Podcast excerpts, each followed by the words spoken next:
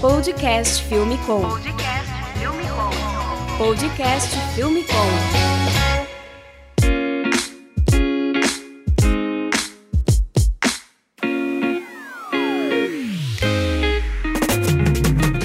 Podcast Filme Com, a gente está aqui no nosso episódio 26 e a gente trouxe aqui o Lau Barbezan, que é da Butchers, uma produtora aqui de São Paulo. Eles atendem clientes como Copenhagen, Latam, Marisa, Drogaria São Paulo, Samsung e muitas outras. Também trouxe aqui o Davi Valente, nosso velho conhecido aqui. Fala aí, Vivi. E aí, gente, beleza? Eu vim aqui por acidente, né? Eu tava de passagem, aí comecei a trocar uma ideia com o Lau, aí o Ivo, caramba, você não quer participar desse podcast? Vamos aí. Tem tudo a ver. E hoje a gente vai falar aqui das produtoras do futuro, os novos modelos de negócio e formas de trabalhar.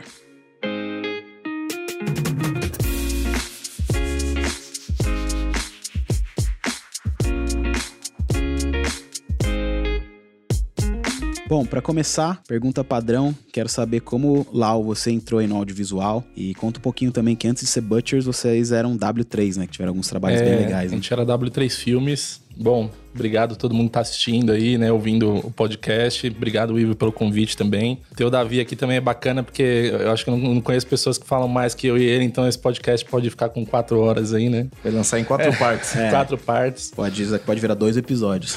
E, mas, pô, vou, vou tentar resumir. Eu falei no encontro, né, que um pouco da minha carreira, eu comecei com on- 11 anos de idade, isso fazem 25 anos, então já me meti em e-mails, já comecei de uma era de edição linear, por exemplo, para 5D e transformações que a gente veio passar ao longo do tempo. A W3 Filmes, ela surgiu em 2011 e ela era um projeto que eu saí da faculdade assim, putz, eu preciso fazer um TCC de um projeto de um negócio. Eu fiz administração, então eu fui lá para frente assim do negócio, trabalho desde os 11, parei, né, parei em algum momento e fui estudar administração. Quando eu voltei, falei, cara, preciso fazer um modelo de negócio que funcione, quero atender o corporativo, quero atender algumas, eu tinha um benchmark também com outras produtoras da época, e a W3 Filmes foi exatamente isso, foi lindo assim, fazer todo o projeto, começo da produtora de você inventar o sistema como você edita, você nem sabe muito como faz isso fora, como grava. Então você inventa processos, você inventa uma maneira de você conseguir fazer aquilo. De hoje a gente fala muito day, mas na época já tinha muita animação que a gente pegava de agência para fazer pro dia seguinte. Então realizei meu sonho de dirigir muita gente bacana.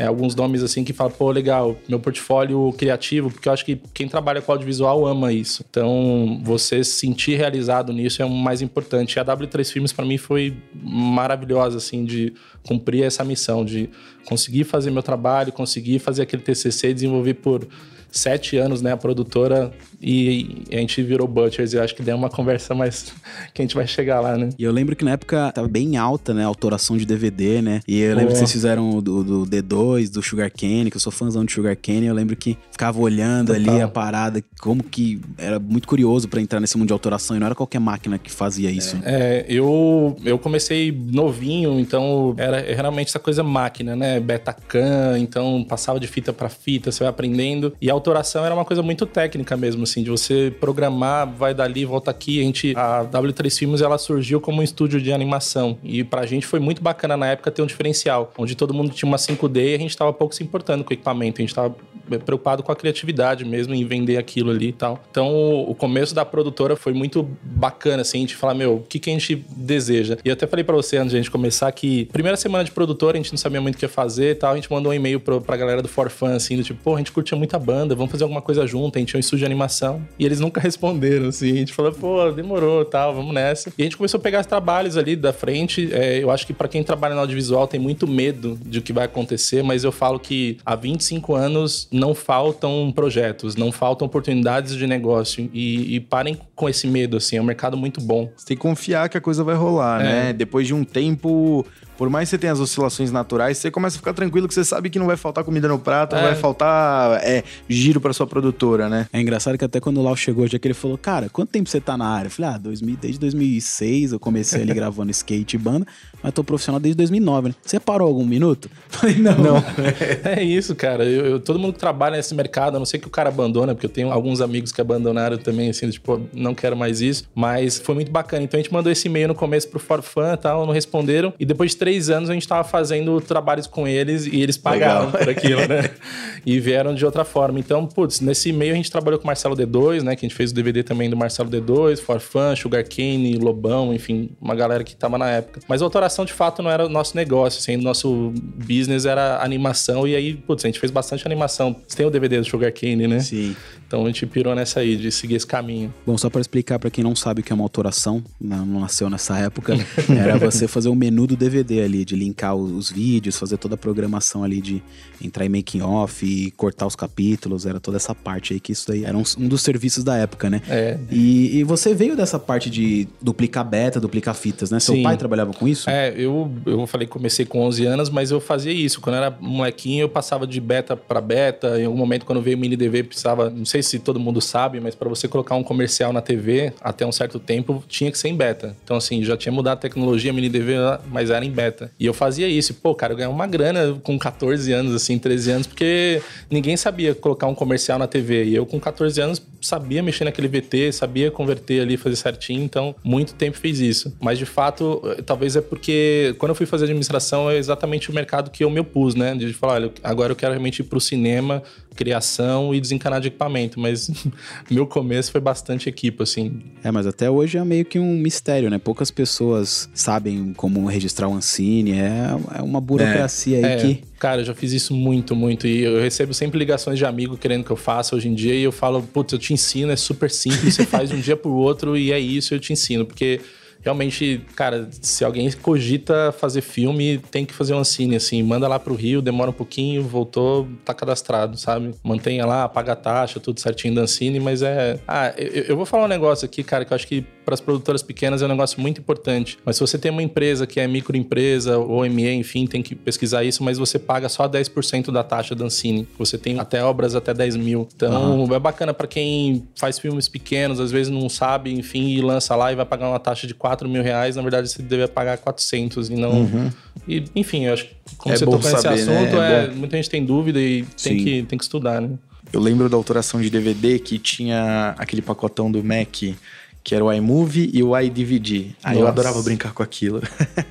Tinha o DVD Architect da Sony, né? Aí, Invest, é, eu fazia sempre no Encore, né? Que era da Adobe, mas, pô, cara, é, sabe que você, é, você fazer um processo que no final você não sabe se deu certo, porque sempre dava pau. Você programava certinho e renderizava, dava pau. Aí você renderizava o próximo, ia certinho. Graças a Deus a gente saiu disso aí.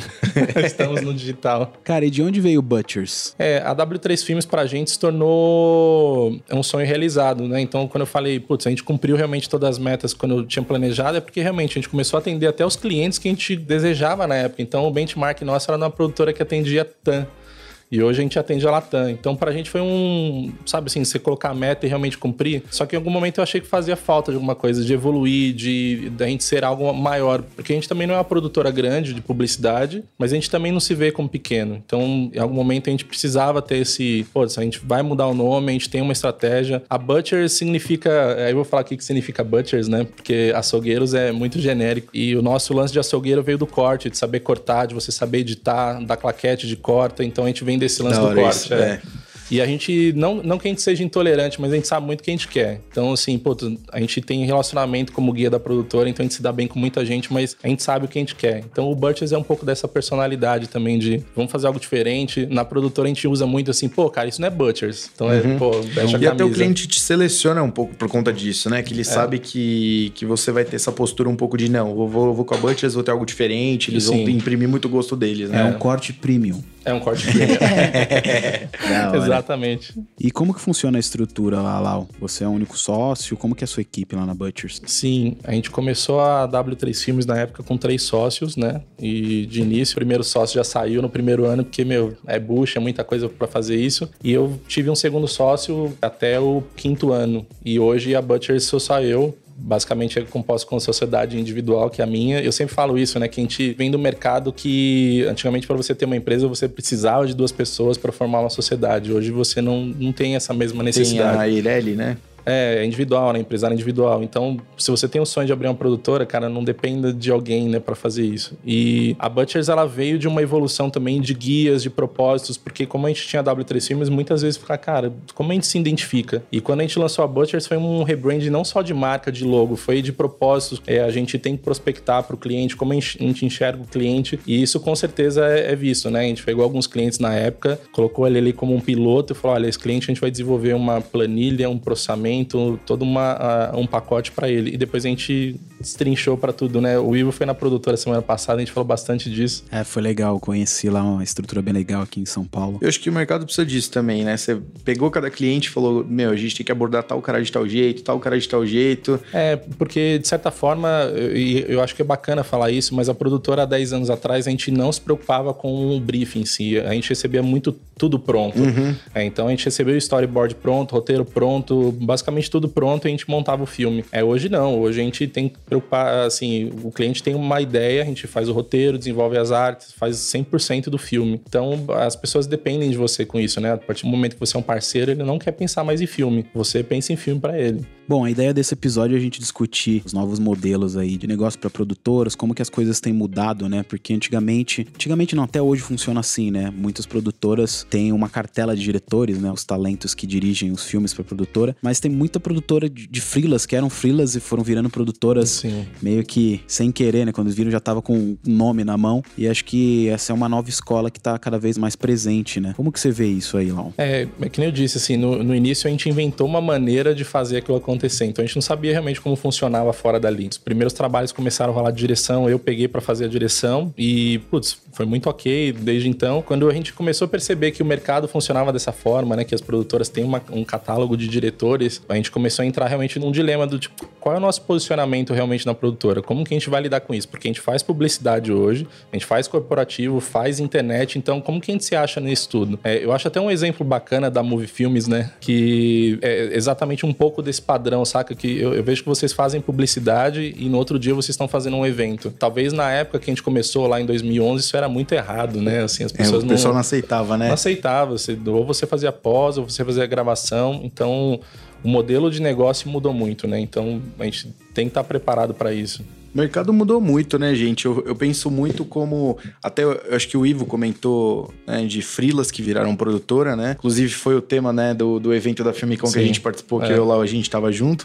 É, inclusive, a minha produtora hoje com a Rúbia, é, a Burst, começou exatamente assim: que foi. Eu tava indo fotografar os trabalhos, né? Me chamavam pra fazer direção de foto. Falava, pô, você conhece alguém que opera drone? Eu falei, eu faço. Você conhece um bom assistente de câmera? Ah, eu tenho um aqui. Você conhece um bom eletricista? Eu tenho. Quando vai ver, a gente estava sendo ligado para fazer tudo, Sim. né? E a gente começou a evoluir esse formato. Então, eu acho que o mercado hoje ele permite que você faça isso, né? E modelos de negócio que eram inaceitáveis ou que eram até considerados errados, hoje em dia são parte do jogo, né? É, e é bacana você ver que na época, falando de produtoras grandes, você não via uma O2 fazendo pós e você não via uma Vetor fazendo filmes. E hoje é completamente contrário. É, Essas é, empresas já têm alocadas dentro do, da própria produtora esse know-how. Então, pra gente hoje é muito mais natural falar disso, mas na época era um problema, assim. A gente é uma produtora de animação que gravava. E eu acho que a Butchers, ela nasceu de uma ideia muito bacana também das pessoas serem pensar em algo a mais. Então, o meu atendimento ele escreve, é, o meu editor ele também é motion. É, eu sempre tento buscar essas qualidades em cada pessoa. Porque eu acho que isso é mais importante, né? Acho muito engraçado como as coisas acontecem, porque não só no nosso mercado audiovisual, mas se você reparar em toda economia, as coisas mudaram muito e as empresas hoje elas são mais modulares, menores, onde antigamente você tinha que ter uma empresa com 50 funcionários, hoje você tem uma empresa com 5 e esses outros 45 são terceirizados de outras empresas que você subcontrata o serviço. Então a coisa evoluiu muito e até eu tava conversando com o Lau mais cedo, a gente tava falando, né, tem um livro que eu gosto muito que é o Marketing 4.0 do Philip Kotler. Esse é uma aula de audiovisual também, assim. Ele é, é, cara, esse cara, é, esse cara é muito bom. e ele fala muito sobre como mudou, né? Toda mudou também a propaganda, mudou o marketing, mudou tudo, mudou de mão. O caminho hoje é o contrário, as Sim. coisas são mais horizontais. Então a gente vê isso aí que o Lau falou, né? Pô, meu atendimento também escreve, meu motion também edita e vice-versa. E a gente vê isso dentro do cinema mais tradicional até considerado errado, né? Não, cada Sim. pessoa tem uma função. E hoje também eu brinco que a gente é uma produtora híbrida, né, lá na Burst, porque tem trabalhos que a gente faz que eu sei que eu tenho que ter estrutura de cinema, senão não vai funcionar. E tem trabalhos que eu faço que se eu tiver estrutura de cinema não vai funcionar. Então, Exato. Então eu tenho que saber a hora de trocar trocar de roupa, né? De tipo, o que, que eu vou fazer? Então a gente tava falando, ano passado fizemos, acho que o maior trabalho do ano, fizemos trabalho pro Netflix, né? Uma baita pressão. A gente tinha que chegar às 6 horas da manhã na locação e 10 horas da manhã tinha que estar tá filmando e tinha que produzir um cenário enorme, desproduzir tudo pelo meio-dia. E tinha uma equipe de 40 pessoas e cada pessoa fazia uma coisa específica. Foi tipo um time de Fórmula 1. A gente chegou e o que demoraria horas e horas para montar, a gente conseguiu produzir em duas, três horas. Só que também eu faço trabalhos muito pequenos. Então, às vezes, eu vou fazer semana que vem umas videoaulas que é uma equipe super reduzida. Sou eu e a Rúbia, mais um produtor barra assistente de câmera, mais um ajudante geral e a gente compartilha funções. Então, se você for um cara muito radical que eu só trabalho na estrutura de cinema ou eu só não. trabalho na guerrilha, você não roda. Você tem que saber a hora de mudar a chave. É, e a gente, na Butchers, a gente tem muito isso. Como a gente atende muito o mercado corporativo, a gente fala assim, pô, se a gente não transformar aquele briefing em algo bacana pra gente, vai ser o briefing do cliente. Então, quando o cliente não tem um briefing, é uma baita oportunidade de a gente fazer algo bacana. É. E não existe essa, essa separação hoje lá na produtora de publicidade corporativa. Sim, tecnicamente, produção, a gente muda completamente é, outras pessoas, mas lá dentro a gente vai dar a mesma atenção. Então, pô, Sim. é um briefing de um vídeo corporativo, meu, a gente vai estudar aquele briefing, vai tentar fazer algo muito bacana mesmo com ele, porque senão a gente perde oportunidade, sabe? De falar, olha, só vou pegar em publicidade e ficar bacana. Isso que você falou é bacana. Eu acho que em algum momento da produtora a gente se confundiu muito com isso, de é, hoje a gente tem um time de nove pessoas e é o que você falou, de freelas é 50, são 100 pessoas que estão fora, que o tempo todo tá ali com a gente. E quando você vai pra publicidade de maneira geral, que tem muita gente, você acha que seu modelo de negócio tá errado. Fala assim, não, peraí.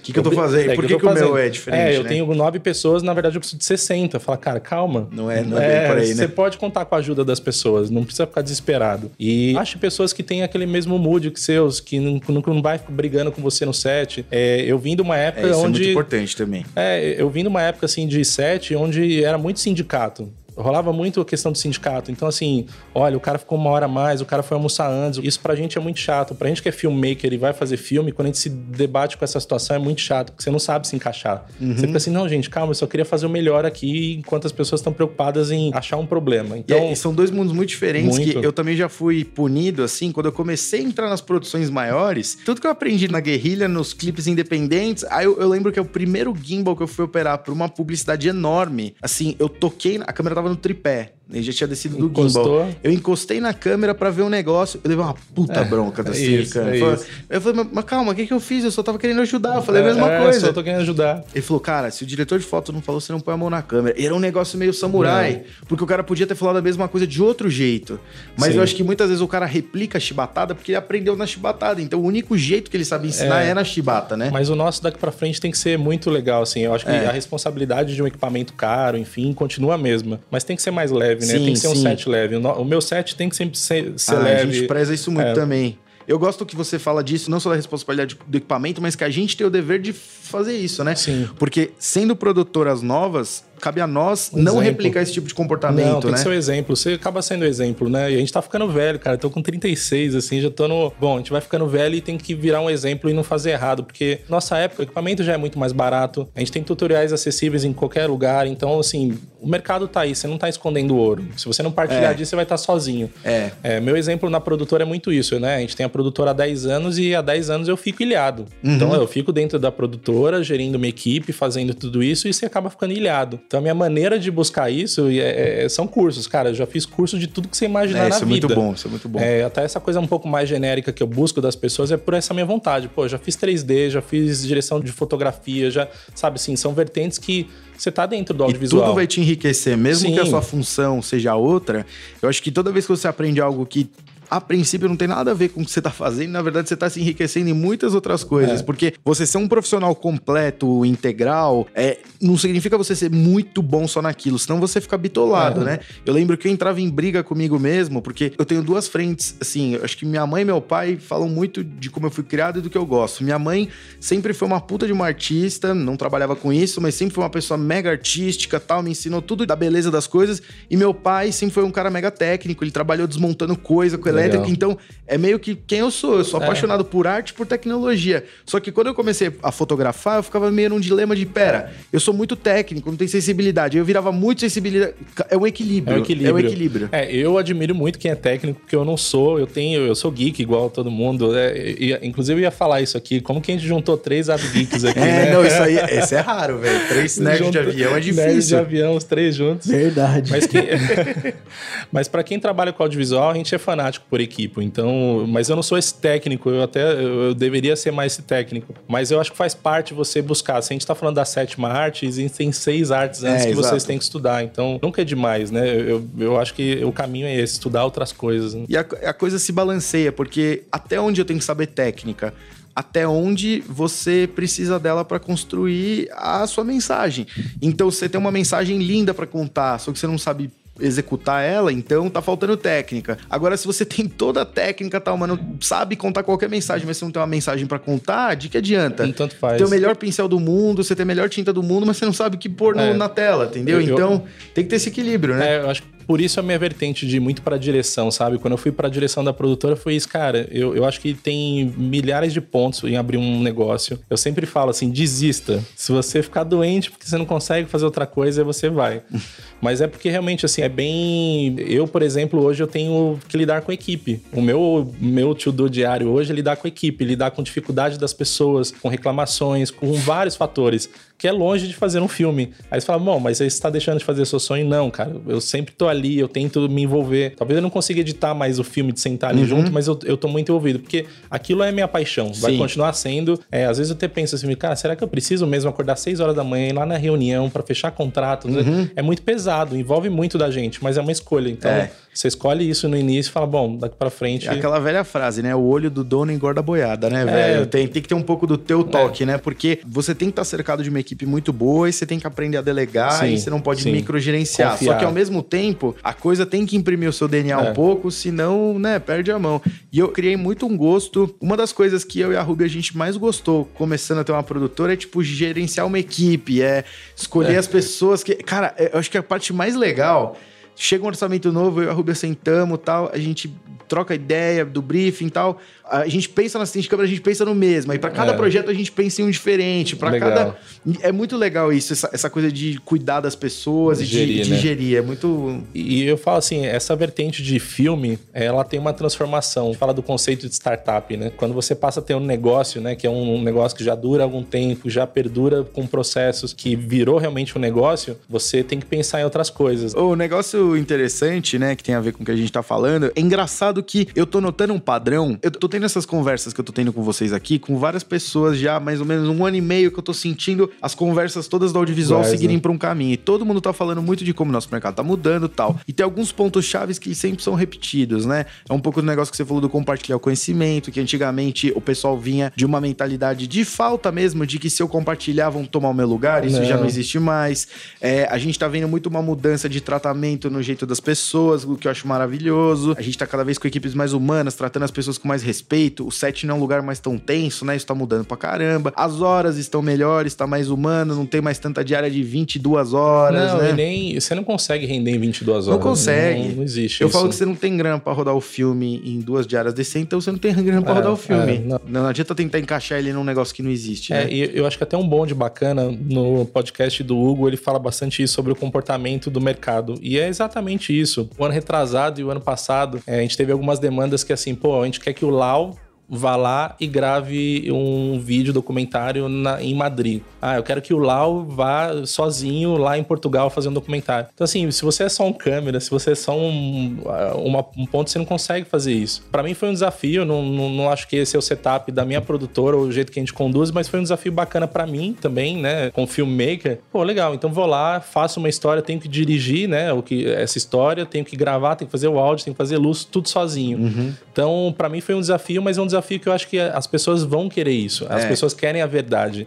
Então, essa coisa fake de como a gente via antigamente, a Butchers nem passou por isso. Eu até agradeço, assim, de a gente não ter passado muito por essa fase plástica. Uhum. É, a gente já vem nessa levada da 5D, daquela coisa mais próxima, de contar como a gente atende corporativo, é muito ali a verdade do funcionário, é como o cara conta a história dele e não ficar fakeando mesmo. Então. É é, a gente veio nessa levada automática, mas é muito bacana sacar que quanto mais distante disso, melhor, assim, você fazer as coisas autorais, você pegar a câmera e contar do seu jeito, é um pouco daquele formato documentário, né? E você sabe que a gente tá numa época maravilhosa, que eu acho que toda vez que a gente tem esse borbulho de algo novo acontecendo, tá cozinhando algo novo, é onde tem o máximo de oportunidades, Sim. onde você pode mais fazer história. Então, por exemplo, quando você já tem o, vai, o, não sei se o status quo talvez seja certo, mas você já tem definido como que as coisas são, você pode inovar, você pode fazer, mas você já tem o jeito que o bonde anda. E quando você tem esses momentos de erupção, lançou a 5D, boom, abriu um novo mundo. Eu acho que agora a gente tá um pouco nesse momento também de, de mudança em todas as áreas. Você vê desde a grande publicidade até o filmmaker pequeno, Sim. tudo mudou. Tudo mudou de 10 anos para cá, muito, de 5 anos para cá. É. E a gente tá numa época de,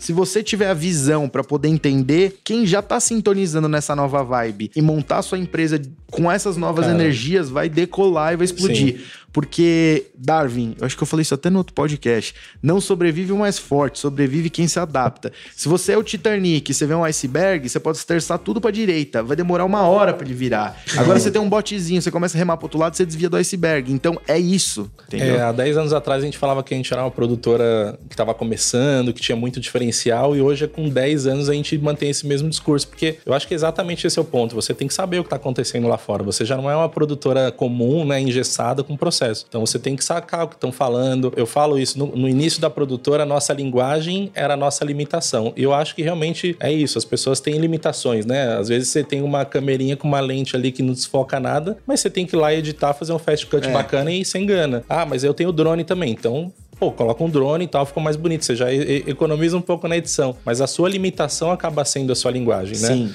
E hoje a gente É, isso é maravilhoso. A limitação é. é. a mãe da criatividade. É, porque às vezes hoje o cara tem um drone, tem um gimbal, o cara já sai, né, com kit. Com drone, gimbal... Um, é o kit um... produtora. 30 é. mil, um MacBook, um drone, é. uma 6300. E no final... Só abrir a MEI e já era. E fica igual. Eu tinha um, tinha um, eu tinha um cara que trabalhava comigo que foi trabalhar em Dubai e, e, ele não gravava muito bem o seu Tel. Ele não gravava muito bem, mas os vídeos dele sempre ficaram incríveis. mas é porque ele gravava do jeito que ele queria e ele corrigia na pós e no after e na edição e o filme ficava incrível. Então uhum. é bacana você ver que se a sua limitação talvez seja a gravação, você não grava tão bem, pô, apavora na edição, sabe? E vice-versa, né? Era engraçado isso também o Beiço, cara. Eu lembro que ele editava os vídeos no, no after, sabia mexer é. no after. E o after é horrível pra você mexer com áudio, né? E ele montando é. a parada, tudo, mano bom trampo, mas ele fazia. Fazia ficava bom, e ficava bom. foda, tá ligado? É. A nossa pira no começo da produtora era só animação, então é. a gente é. nem tava preocupado muito com o roteiro. A gente fala, fazia anima ali, pau, deixava incrível, o cliente gostava, a gente tava satisfeito, né? Boas épocas. Cara, e uma dor que eu tive aqui no, do crescimento aqui da produtora e que o Lau me ajudou bastante, foi até o motivo de eu ter encontrado ele lá na Butchers, né? Fui visitar, conhecer lá toda a equipe dele. Foi essa parte de clientes fixos, né? Porque já vem aí sete anos de produtora e a gente acaba fazendo, acho que esse novo modelo de negócio, né? Tipo, vem o job, aí é um cliente grande. Pá, a gente atendeu vários clientes já gigantescos, agências gigantescas, mas tipo, ele vem, faz uma, um trabalho, e aí volta depois de um ano, ou às vezes nem volta, é. sabe? É, é muito, uhum. um espaçamento muito grande. E aí ele me mostrou como que era a estrutura dele lá, a importância de ter um atendimento, para esse atendimento fazer essa ponte com o cliente, né? Muito importante isso numa produtora, se você quiser escalar ela aí e continuar tendo esse fluxo, né? E vocês lá, como que funciona lá essa parte de, de é, fixo? Cara, eu sempre tive um pouco de preguiça quando você chega na empresa e tem aquele vidro com todos os clientes que a empresa atende. Ou falar que o cliente é seu patrimônio. O cliente, ele não é um patrimônio patrimônio a partir do momento que se você fizer uma besteira no primeiro trabalho, ele não vai ser o segundo ele trabalho. Ele vai trocar o dinheiro de mãos, né? Ele vai, vai trocar. E, e, a W3 Filmes, a gente teve uma experiência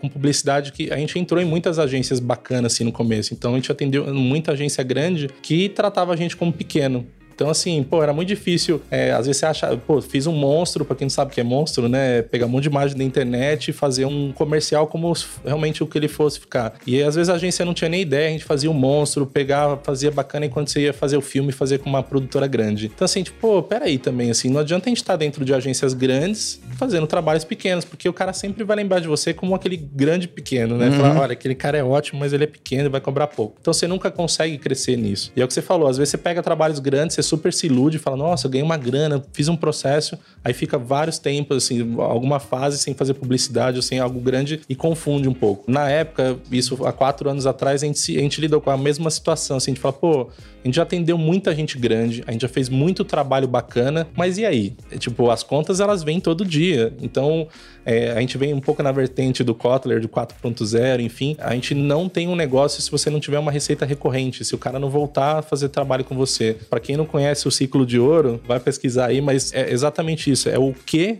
você faz né? Vai, vai ficando superficial. O que, como e o porquê. Então, assim, o que você faz? Ah, faço o filme. Ah, como? Ah, desse jeito, YZ. Tá, mas a gente quer saber o porquê.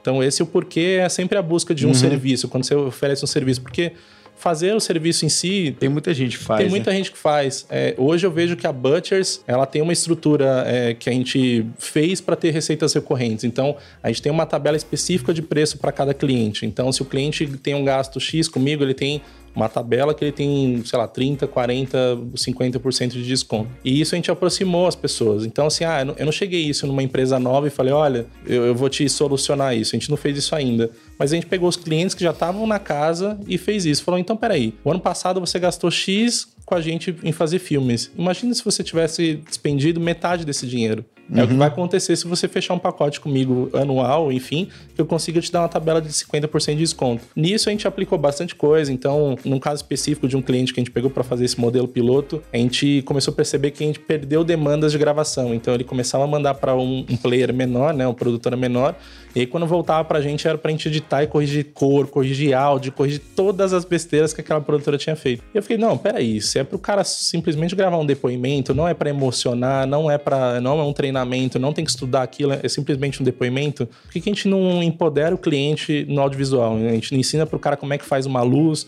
como é que você grava um áudio, como é que você não erra. Ah, mas aí o cara vai virar um filmmaker. Não, você vai explicar para ele o que, que é um filme. Porque ele não sabe o que, que é pré-produção, pós-produção. Que a gente passava muito no começo da produtora é que quando você tava fazendo uma animação, o cara ajustava o roteiro. Então, assim, pô, você tem que explicar pro, pro cliente que o roteiro é o primeiro passo, que para voltar lá, você vai ter que mudar tudo, a locução, vai ter custo. Então, a partir do momento que você empodera o cliente e explica para ele como é que funciona, pra gente. Acaba ajudando no futuro, né? Sim, eu, eu acho que pra gente, muita gente pode ter um preconceito contra isso, falar, pô, mas você tá ensinando o cliente a fazer seu trabalho. Eu acho, assim, eu acho não, tenho certeza, igual o Bill Gates tinha aquela todo mundo vai ter um computador pessoal em casa, todo mundo vai conseguir fazer seus vídeos em algum momento. Vai. Você querendo ou não, isso vai acontecer. O Instagram, depois que o Instagram colocou a coisa de foto, filtro, eu duvido que algum comércio menor chame um fotógrafo pequeno para fazer. Acho que não até existe. o Facebook tem um editor automático de anúncios. Você é. joga 10 imagens lá e ele edita para você sozinho. Não, eu, eu, eu, acredito que as pessoas elas têm essa, esse problema com vídeo porque as ferramentas não são fáceis. Mas uhum. é só uma questão de o Google aí, é, né? É. Hoje em dia, com o celular tem um monte de, de software Sim. Já que você consegue fazer coisas incríveis. As blogueiras mesmo estão fazendo várias fazendo coisas, várias coisas é. iradas. Né? Então, é, o exemplo disso, acho que o maior resultante, eu falei isso no encontro, que a nossa demanda sei lá, a gente, o ano passado a gente fez para esse mesmo cliente 200 entregas de vídeos feitos assim, de depoimento que manda pra gente. Pra gente é super simples, né? A partir do momento que você coloca uma cartela, faz um corte simples, pra gente não envolver. Eu não preciso tirar meu time inteiro, porque meu time é preparado para fazer uma publicidade. Mas a partir do momento que eu tiro meu time inteiro para fazer um depoimento de um cara, não, justifica. E vai custar muito pro dinheiro cliente. pro cliente. É, é. E, e a gente começou a fazer essa conta, então o que a gente fez? A gente foi lá, deu uma, fez esse pacote com o cliente, olha, você já gasta isso, você já tem um pacote comigo, então você já entra nessa tabela de desconto, você tem isso. Eu vou te ensinar como é que faz filme, como é que você grava. Cara, dali para frente, todos os outros clientes que a gente aplicou isso, aumentou muito a demanda porque as pessoas realmente começam a sentir a importância de ter filme. Eu acho que também você fideliza muito o cliente na questão do. Hoje em dia, as pessoas têm um termo em inglês que eu gosto muito que é o bullshit radar, né? Tipo, meio que o radar é, de, é. de, enganação, assim.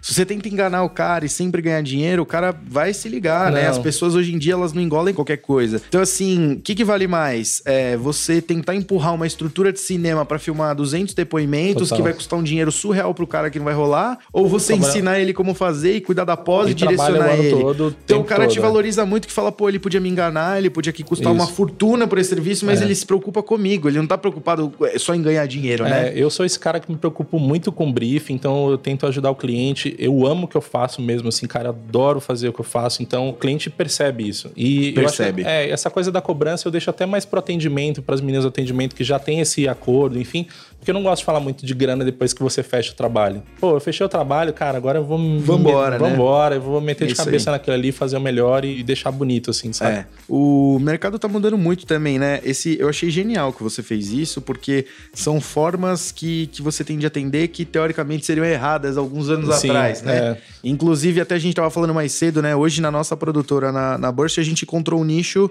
Né, que eu até falei mais cedo aqui no podcast, a gente começou por ia prestar um serviço específico. Aí o pessoal, pô, mas você conhece alguém que não sei o quê? Conhece alguém? Então, hoje a gente é uma produtora dentro de uma produtora. A gente tem duas frentes, né? A gente faz filmes do começo ao fim e a gente também faz filmes, a gente ajuda, a gente entra como um núcleo dentro de outra produtora para auxiliar todas as demandas, especialmente as mais técnicas, mais Cara, de fotografia, E eu né? vou te falar que isso é muito importante, assim, até para Butchers em si, porque hoje a gente Hoje a gente está muito mais desapegado da produção. E eu vou te explicar, porque de alguma forma a gente. Hoje a nossa obrigação é roteiro, é direção de arte, é, é se preocupar com a marca do cliente. Então, necessariamente, não tem que ser. ah, o último filme que a gente fez, até rodei com o Hugo, esse de, do Banco Neon, a gente tava com muita demanda na época, a gente tava super pegado. Eu falei, Hugo, a gente consegue. A gente chamou o Paulo para fazer a produção, a gente juntou e o filme rolou super redondo, ficou muito bonito. E a gente tá com, acho que, 1.500 vídeos no Vimeo, foi um, foi um único que eu não dirigi. Que eu não Aham. fiz junto. E rolou super bem.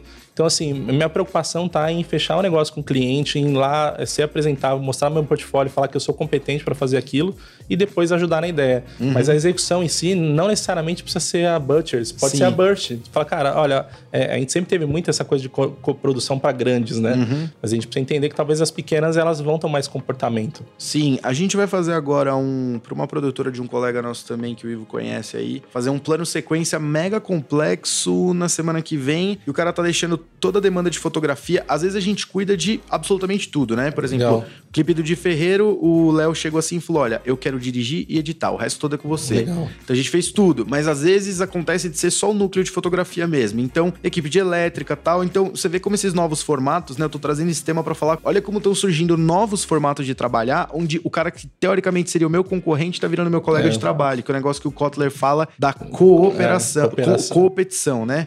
Que é a competição com cooperação. colaboração, é. é. com colaboração, né? E o negócio que você falou também aí do, da tabela de desconto e tal, eu notei que eu e a Ruby, a gente às vezes ficava um pouco dando a volta em volta do próprio rabo, porque a gente aprendeu a orçar muito bem uma estrutura grande, então beleza, ó, eu tenho que fazer XYZ com grana. Aí é fácil. É. Eu tenho o primeiro stand de câmera, eu tenho o segundo, tenho não sei o quê. Agora, temos aí uma fração do dinheiro para fazer uma guerrilha, só que como eu entrego ainda uma estrutura legal. Então você vai entendendo aí a questão dos descontos, você vai entendendo como que o equipamento funciona, que as tabelas não são tão literais, né? Você encontra parceiros, às vezes você fecha um kit, por exemplo, vou filmar com um cinegrafista que já tem um jogo de lentes, que já tem um LED, e aí você vai montando um pacote que faz acontecer, porque não é todo dia que você tem 10 mil reais pra uma lista de Não. luz, e não é todo dia também que você não tá numa guerrilha absurda. Então, saber entender esse meio termo de onde você põe daqui, de onde você põe de lá, É. né? Pra fazer a coisa girar, funciona bem. que a gente tem feito um tempo, e até é uma coisa que eu já deveria fazer antes, mas quando eu entrava publicidade, a gente procurava pessoas diferentes, né? Então, ah, vamos achar um fotógrafo, vamos achar tal pessoa. E aquele cara que tá todo dia com você, você não chama. É. Você fica assim, não, esse áudio ele não pode errar. Fala, não, peraí, como se os outros, Outros ele pudessem. é, é, exato.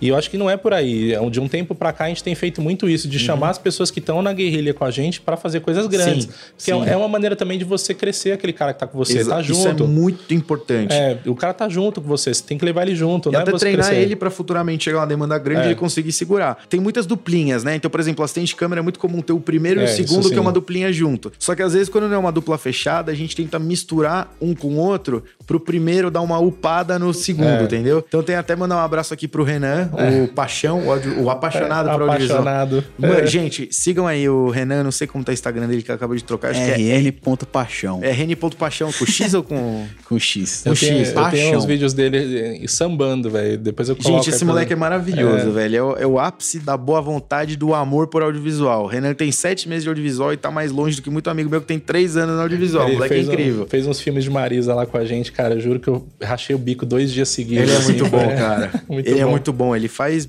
trabalho dele mega bem, mega bem humorado. E o Renan, a gente, né, tá trazendo para vários sets que ele aprende com uma velocidade muito grande. Então, ele é um cara que eu vejo já. Você tem que também ter essa habilidade de é. ler as pessoas. Renan é um cara que tem uma sede absurda por aprender. Então, a gente sempre põe ele com a Dilson, que é um assistente de câmera. Meu, a Dilson também, sigam ele. A Dilson.m Pedro, a Dilson Marques, um dos melhores assistentes de câmera do Brasil, um dos melhores primeiros aí do Brasil que você vai achar. E ele com o Renan tem uma troca muito boa e jobs menores, assim, que eu tenho. Por exemplo. É, ele fez guerrilha comigo, né? É. Ele fez Marisa, mas foi assim: foi eu, ele e um câmera gravando a loja inteira, o dia é. inteiro, dois dias. Então foi uma equipe super reduzida. Ah, a gente fez um trampo agora lá, o do carro gamer, ficou bem legal, mas era bem guerrilha. E aí, a princípio não é nem ter foco, sem fio, nada. Mas a gente tá com um comando de foco aí com núcleos nano, pequenininho. Botei lá, já tem o Teradec, liguei e pus na mão dele. Ele Boa. puxou foco. Então, Boa. se você vai dando essas oportunidades pra galera crescer, o dia que tiver uma demanda grande, é. ele vai segurar. Entendeu? A gente tava falando um pouco antes aqui também de começar, o início do audiovisual, né? Hoje a gente tem muita oportunidade. Então, a gente fala de oportunidade sempre. Você vai na, na padaria da esquina, lá tem um videozinho. Que se você oferecer pro cara, ele vai fazer alguma permuta com você. Sim. Então, a oportunidade de negócio é muito grande. Sim. Então, só que, pô, eu, não falando isso porque a gente tá há muito tempo, né? Você já tá há um tempo, o Ivo também já tá há muito tempo no manual audiovisual, alguns anos, né? Todo mundo. Vamos economizar as datas, né? Mas os meninos novos, assim, a galera que tá começando agora, eles precisam entender que, cara, é difícil mesmo. Sim. No começo é hard, você, é, o equipamento é caro, então tem que ter uma responsabilidade muito grande. E sim, vocês vão ganhar pouco dinheiro no começo, mas depois, cara, eu acho que é, é uma busca. É. é meritocracia de fato, assim. Lau, sabe o melhor exemplo que eu descobri até hoje para tipo qualquer coisa na vida. Isso não é só a sua carreira, é tipo o seu relacionamento, é a sua evolução pessoal, tudo. Não sei se vocês já tiveram experiência de pegar um carro que morreu e você tem que empurrar. então o carro morreu, você vai lá para trás, é. você começa a empurrar, você e mais dois caras empurrando. O carro não sai do lugar, você tá pondo toda a sua força, você tá suando, o carro não mexe um centímetro. Aí você continua empurrando, ele começa a ir muito lento, muito. Aí continua empurrando, empurrando, ele vai Ninguém... soltando, soltando. Quando vai ver, ele pega um embalo, você corre atrás do é. carro e você não consegue mais. Então é muito assim assim. É, o começo é absolutamente duro, assim. Você fala. Ontem mesmo eu tava falando, mandar um abraço para ele também, o, o Jonathan, Jonathan Cardoso, também, meu, filmmaker lá do Sul, moleque é bom pra caramba também, tá começando, ele tava falando para mim das dificuldades. Eu dei o um exemplo para ele, eu adoro dar exemplo, vocês já repararam que eu adoro um, um exemplo. Eu falei para ele que a nossa carreira é meio que você plantar uma planta mesmo. É, correr atrás e não, não olhar muito ali. Você né? põe água todo é. dia e você fica frustrado que a planta não tá crescendo. Não tá crescendo, mas na verdade ela tá crescendo. Ela tá crescendo para baixo, ela tá formando uma raiz. Não adianta você erguer uma puta árvore se ela não tem uma estrutura, é. senão ela vai tombar. Então você tem que pôr água, pôr sol, não importa o que aconteça. Ai, mas eu não tô vendo frutos. Não interessa. Às vezes é. você tem que ficar dois anos pondo frutos sem ver nada pra bum, do dia pra noite o negócio vem, sabe? É, e eu, eu acho que não tem um final quando as pessoas falaram, ah, mas fala o segredo do sucesso. Fala, cara, tô longe dele. Tô tá? longe é, dele, é, é, Tanto que eu acho que quando a W3 Filmes cumpriu a missão dela, eu quis trocar a marca, quis fazer algo novo. Porque é. quando, quando a gente é incomodado com alguma coisa, você vai ser incomodado para sempre. Sim. E tentar transformar aquilo em algo melhor. Então, eu, eu acho que não chega lá. Meu horário criativo, infelizmente, é umas três da manhã. Então, eu estudo é. todo dia, cara. Eu, todo dia eu tô no computador, mexendo em alguma coisa, estudando. Até falei, eu edito vídeo desde que eu tenho 11 anos de idade. Esses dias eu estava fazendo um curso da Makers lá. Pode fazer propaganda. Sim, claro. É, a gente tem que falar fazendo... da Makers já já. Makers. Eu tava fazendo um curso de fast cut e tal, e assistindo. E, pô, sabe, é, é bacana você ouvir coisas novas, daquilo mesmo que você faz. Então, eu acho que depois de muitos anos que eu tô no audiovisual, eu não cheguei lá e tô longe de chegar porque é. eu estudo todo dia. É, é, é assistir coisa nova, é ver tutorial. Tem... Hoje em dia você abre o YouTube, é uma infinidade de coisas bacanas. Uma ideia que eu troquei com um amigo, Plínio, eu vou mandar abraço de novo, vou parecer o Faustão, né? Tô mandando um abraço pra Mas todo mundo aqui. É, mas você... Lá eu vou falar pra você. O Plínio, a gente sempre falava, o dia que a gente disser... o dia não, né? Se, a gente sempre falava, se um dia a gente disser, cheguei lá é dali para baixo. Tá errado. É. é. dali para baixo. Porque não existe o cheguei. Eu tinha essa certeza quando eu comecei no audiovisual de que o frio na barriga ia passar. Porque, meu, às vezes você pega um negócio muito complicado para fazer. Eu já peguei umas coisas para fazer que vocês não têm noção. De o cara querer gravar, sei lá, semana que vem uma caixa de espelho de 4 por 4 metros, e aí você fala, não, mas aí, ah, mas eu tenho a verba X. Aí quando você vai orçar com o cenógrafo, espelho espião e tal, já fica o dobro do valor que o cliente tem. Então, assim, é, eu sempre achei que o frio na barriga ia passar quando eu soubesse a fórmula de fazer as coisas. E não existe, cada não trabalho tem. é diferente, isso que é mais louco, assim. Sabe o que eu acho ter... mais da hora? No começo eu ficava desesperado, é. assim. Tipo, chegava é umas buchas dessas, assim, Olha, Davi Rubens, você tem tal coisa pra semana, semana que, que vem, com tal grana É. e essa complexidade. Você fala, como? E aí você eu ficava em pânico. Hoje chega Não, umas tô- puta bucha dessa, eu não me desespero Eu fico mais. tranquilo eu fico também, né? tranquilo. Eu falo, É. a gente vai dar um jeito. A gente dá um jeito, é. Como? Não faço ideia, mas vamos. é. Você lembra? Eu tava lembrando esses dias da Kéfera que a, a locação caiu. Um Nossa, dia, um tipo, dia 10 antes. da noite a parada era 10 da noite caiu a 9 locação. da manhã. Cara, quem trabalha com E a gente produção... achou. A gente achou, a gente, É. fez a, a gente foi comer e falou: ah, pô, não tô achando nada, vamos comer no Souza, lá na Pompeia. Fomos Hum. no Souza, aí encontrei um amigo na escada. Falou, tudo bem? Pô, tudo, mas caiu a locação. Mas calma, o que, que você precisa? Ah, uma vilinha. Pô, essa aqui é a minha amiga que tá do lado aqui. Nossa, é Então, ela tem uma vilinha, mostra a foto aí. Caramba, podemos ir amanhã cedo? Podemos. Não, não, vamos aí, fechou. Foi, foi milagre, foi da hora. Eu acho que é assim, cara. Tem que ser sempre assim. Cara, acho um negócio legal que você falou de sempre estudar, não importa o seu nível, né? Sempre estar buscando e aproveitar para falar do AV Makers, que inclusive você é um dos assinantes, né? Que é o portal de cursos online, que é um dos nossos patrocinadores aqui do podcast Filme Com. Lá no AV Makers é uma assinatura que você paga anual ou mensal, você escolhe, e aí você tem uma porrada de cursos pra aprender lá, desde DaVinci Resolve, Premiere, fotografia de casamento, fotografia em estúdio, gimbal, drone, enfim, tem muita coisa lá, todo o pacote Adobe. É, o Bruno Baltarejo é um dos professores coordenadores lá dos cursos e tem muita coisa. Então dá uma olhada lá no avemakers.com.br que com certeza vai ter um curso aí que você tá procurando. E você estuda lá direto, né, Lau? Cara, eu fiz alguns agora de fast cut, aí eu já editei um vídeo, vídeo de viagem do Líbano que eu fiz, que eu fui, já editei nesse jeito aí do fast É a cut. técnica. A técnica que, cara, você fica um ano ali editando, não tem fim, mas quando fica pronto, fica bonito pra caramba. Fast Cut Editing, eu acabei de Fast- achar aqui. É esse aí, eu Da fiz esse hora. aí, tá, é bem bacana. Ah, Tem com o Hideki. É. Da é. Tem o- participou do podcast aqui. uns de documen- documentário também, quando você consegue é, puxar um rapport de alguém, sabe? De você ter conexão de entrevistar alguém. Eu falo assim, pra quem tá muito tempo no audiovisual tem uma preguiça de aprender ferramenta, mas é, quando você tem bons olhos para outros cursos, esses cursos têm bastante coisa criativa, né? Então, quando você tá fazendo fast cut, analisar como o cara decupa, como que separa o material de editar isso, enfim. É, e de documentário, pra mim, é essencial, né, cara? Eu sempre tô fazendo documentário, então qualquer coisa a mais ali soma.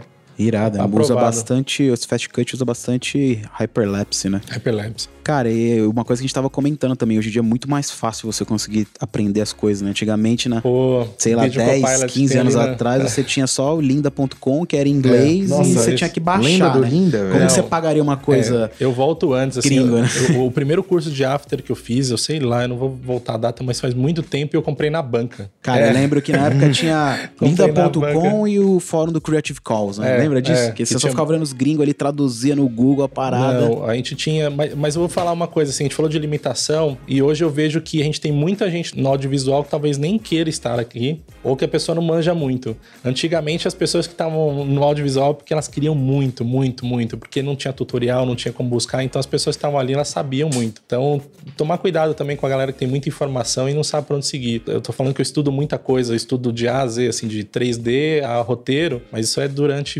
25 anos, assim, né? Eu acho que a gente tem que focar.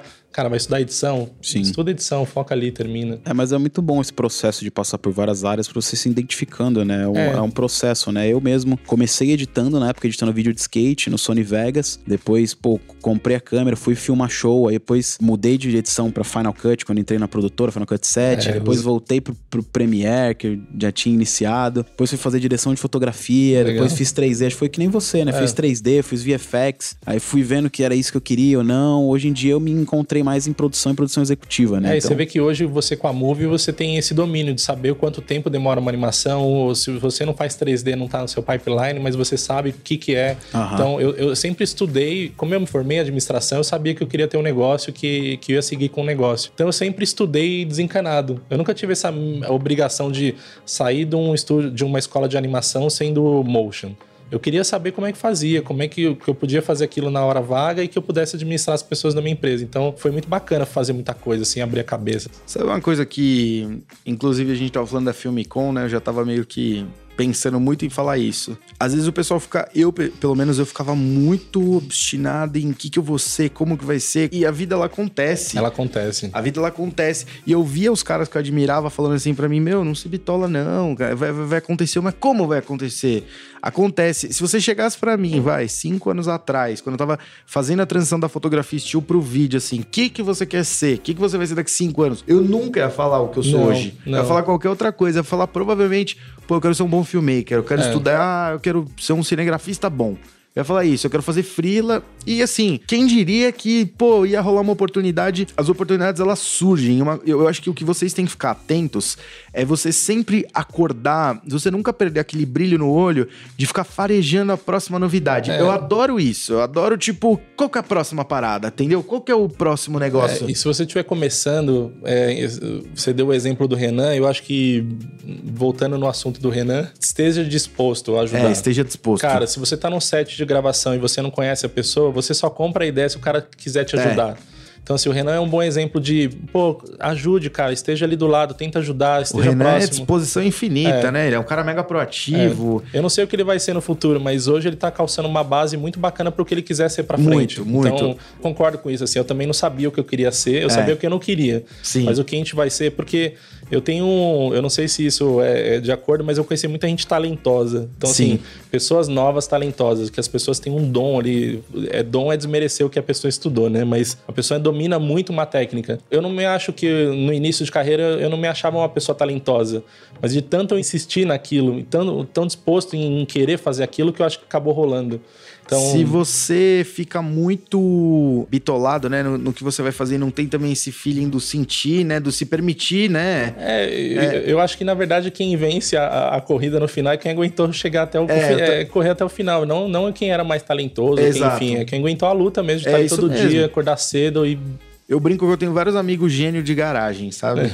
Vários, assim. Tem uns caras que, tipo, eu falo, meu, como é que esse cara não, não tipo, explodiu e virou um É, talento é, mundial, assim? Porque exatamente. é exatamente o que você falou. No fim, eu acredito muito nisso, cara. No fim, quem ganha é quem aguentou o fôlego da corrida. Não é o É. mais talentoso, é o, que- é o mais persistente. É persistente. Por isso que os caras que nem o Renan vencem muito, porque não importa o que você jogar É. na cara dele, ele vai puxar pro lado e continuar seguindo. E a gente faz uma analogia, né? A gente tá falando de negócios e clientes, clientes recorrentes, e a gente fala isso do cliente também. A partir do momento que o cliente te vê ali todos os dias, né? E, e ele precisa da sua ajuda, ele quer que você seja parceiro, que comece com ele, não vá lá estorvar o cara de, pô, vou tirar uma grana a mais do cara. Tem que ser perdurável, não é, não é agora, né? Senão vai resolver sua É, vida hoje. Não adianta ganhar hoje só, Não. tem que ganhar, né, continuamente.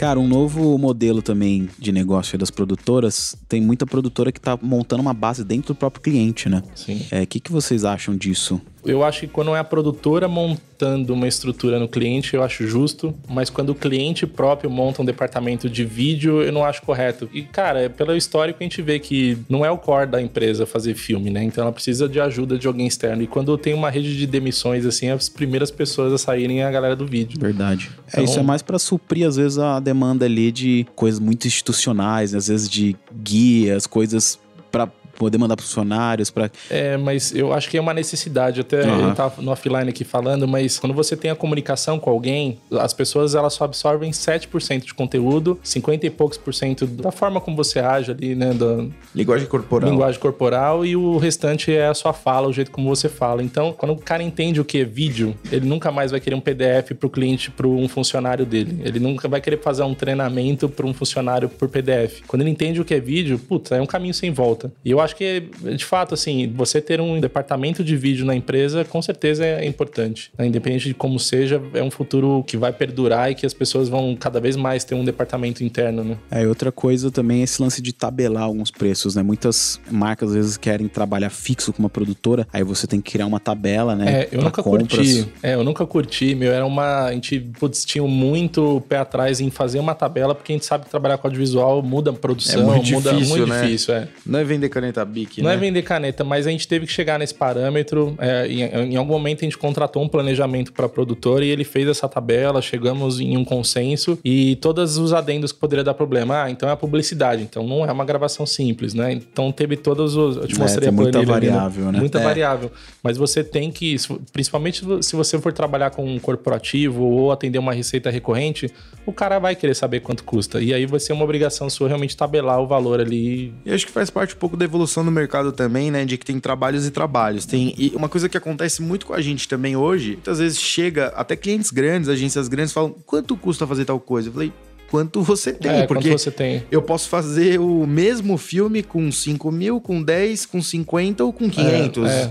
O que vai mudar são muitas coisas, eu falo né? a mesma coisa com os clientes do tipo, cara, não tem milagre. Se o cara do lado ali ele conseguir fazer mais barato, é porque ele orçou uma câmera mais em conta, Exato. uma equipe mais em conta. Então, se o cara é seu parceiro, acho que tem que trabalhar nessa mesmo, de você perguntar quanto o cara tá disposto a pagar, porque às vezes quem tá subjugando o trabalho é você. Na Exato. verdade, o cara quer um trabalho grande e você tá colocando ele ali. É, não, já aconteceu muito da gente ficar pianinho e tal, aí o cara chegava, falava alguma coisa, não, mas porque a nossa produtora de objetos 2, eu falei, calma, então é, É. um trabalho enorme, né? É, e você sabe onde você tá se metendo também, né? Com, com o É, ali. E a gente acabou quebrando um pouco a cabeça nisso, né? De você suborçar ou você de sobreorçar, né? Você passar pros extremos. Primeira pergunta que a gente sente é sente o nível do trabalho e o que eu falo muito é isso. Eu falo, olha, tem um jogo de transparência muito grande aqui do que estamos falando, porque às vezes chega, vai, tem um videoclipe pra fazer, um comercial, alguma coisa. Ó, a gente quer XYZ.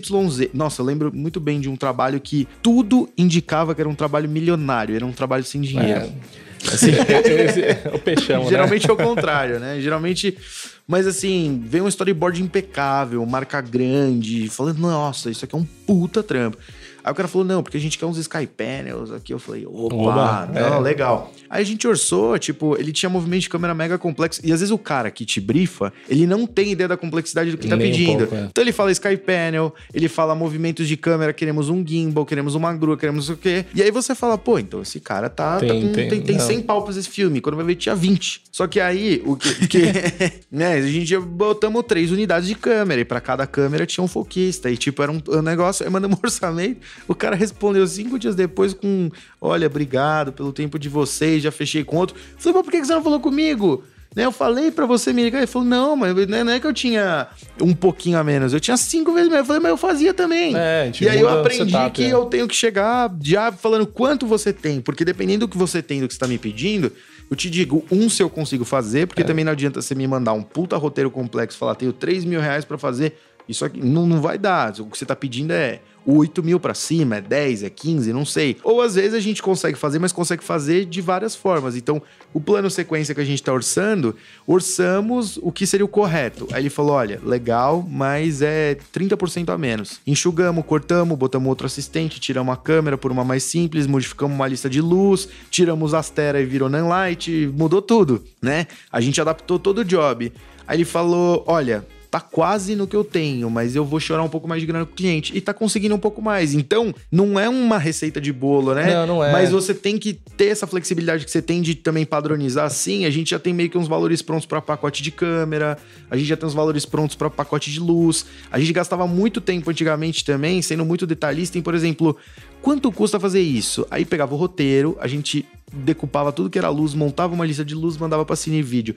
Não dá pra fazer isso, velho. Não. Não dá. Hoje a gente já sabe que tal trampo é 1.500 de luz, tal trampo é 4 mil de luz, tal trampo é 20 mil de luz. É, você aprende com o tempo também. Eu acho que É. eu faço direção hoje, mas minha vida como produtor foi, eu acho que mais contou, assim, que toda produção que tem, a gente já sabe automaticamente o que, que vai custar aquilo. O cara fala um filme, É. você já imagina, Já- já, já sabe tem o valor, ideia. já tem redondinho ali na cabeça. E eu acho que por isso que é um pouco sabota a gente, né? Porque a gente já tem a visão do todo e às vezes você tem a visão ali. Quando você trabalha com um cliente que você tem que ter uma parceria, você desencana um pouco É. disso, né? Você tem que estar ali do lado do cara. Eu falo hoje que ah, os, os nossos clientes hoje não contratam a gente por causa dos filmes. E é louco, né? Porque você fala assim, bom, mas vocês são uma produtora de filmes. É, mas eu tenho certeza que hoje os clientes contratam a gente pela prestatividade, assim, da gente ajudar, Sim. de estar perto, de o cara Você não quer ter que o uma cara ideia. dê certo independente do quanto você tá ganhando no fim do mês, entendeu? É, eu acho que o cliente ele tá mais preocupado hoje em ter uma ajuda ali de falar, meu, eu- se eu ligar pro lá hoje para um filme para segunda, ele vai ser o cara que vai me ajudar. Então, ah, mas lá você vira madrugada, cara, eu, bom tempo que eu não passo madruga acordado fazendo trabalho. Final de semana eu evito super feriado também hoje, depois de 10 anos a gente tenta ficar vacinado contra É, isso. chega uma hora que.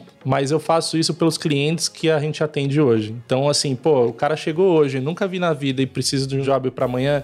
Cara, depois de uma certa idade você não quer mais isso. Então, Sim. você tem que se valorizar. Valoriza o seu trabalho, sacou? Então, se o cara, o cara que te contrata todo dia precisa de um favor, tá junto. E é um pouco do que a gente tava falando mais cedo. Só você não tem pode um... virar rotina. Exatamente. Não, e assim, a- acaba que a gente começou a nossa vida com agência e hoje a gente lida com o corporativo. Então antes a gente não dormia e hoje a gente dorme, porque o corporativo dá seis horas a pessoa vai embora. Acabou, exatamente. É, então pra gente. É, aí você fala, ah lá, mas pô, foi um pla- planejamento em 10 anos? Não. Eu acho que erra muito quem fala que escolhe, velho, cara. Eu acho que a gente é muito escolhido. Sim. Você tem que estar alerta do que tá acontecendo.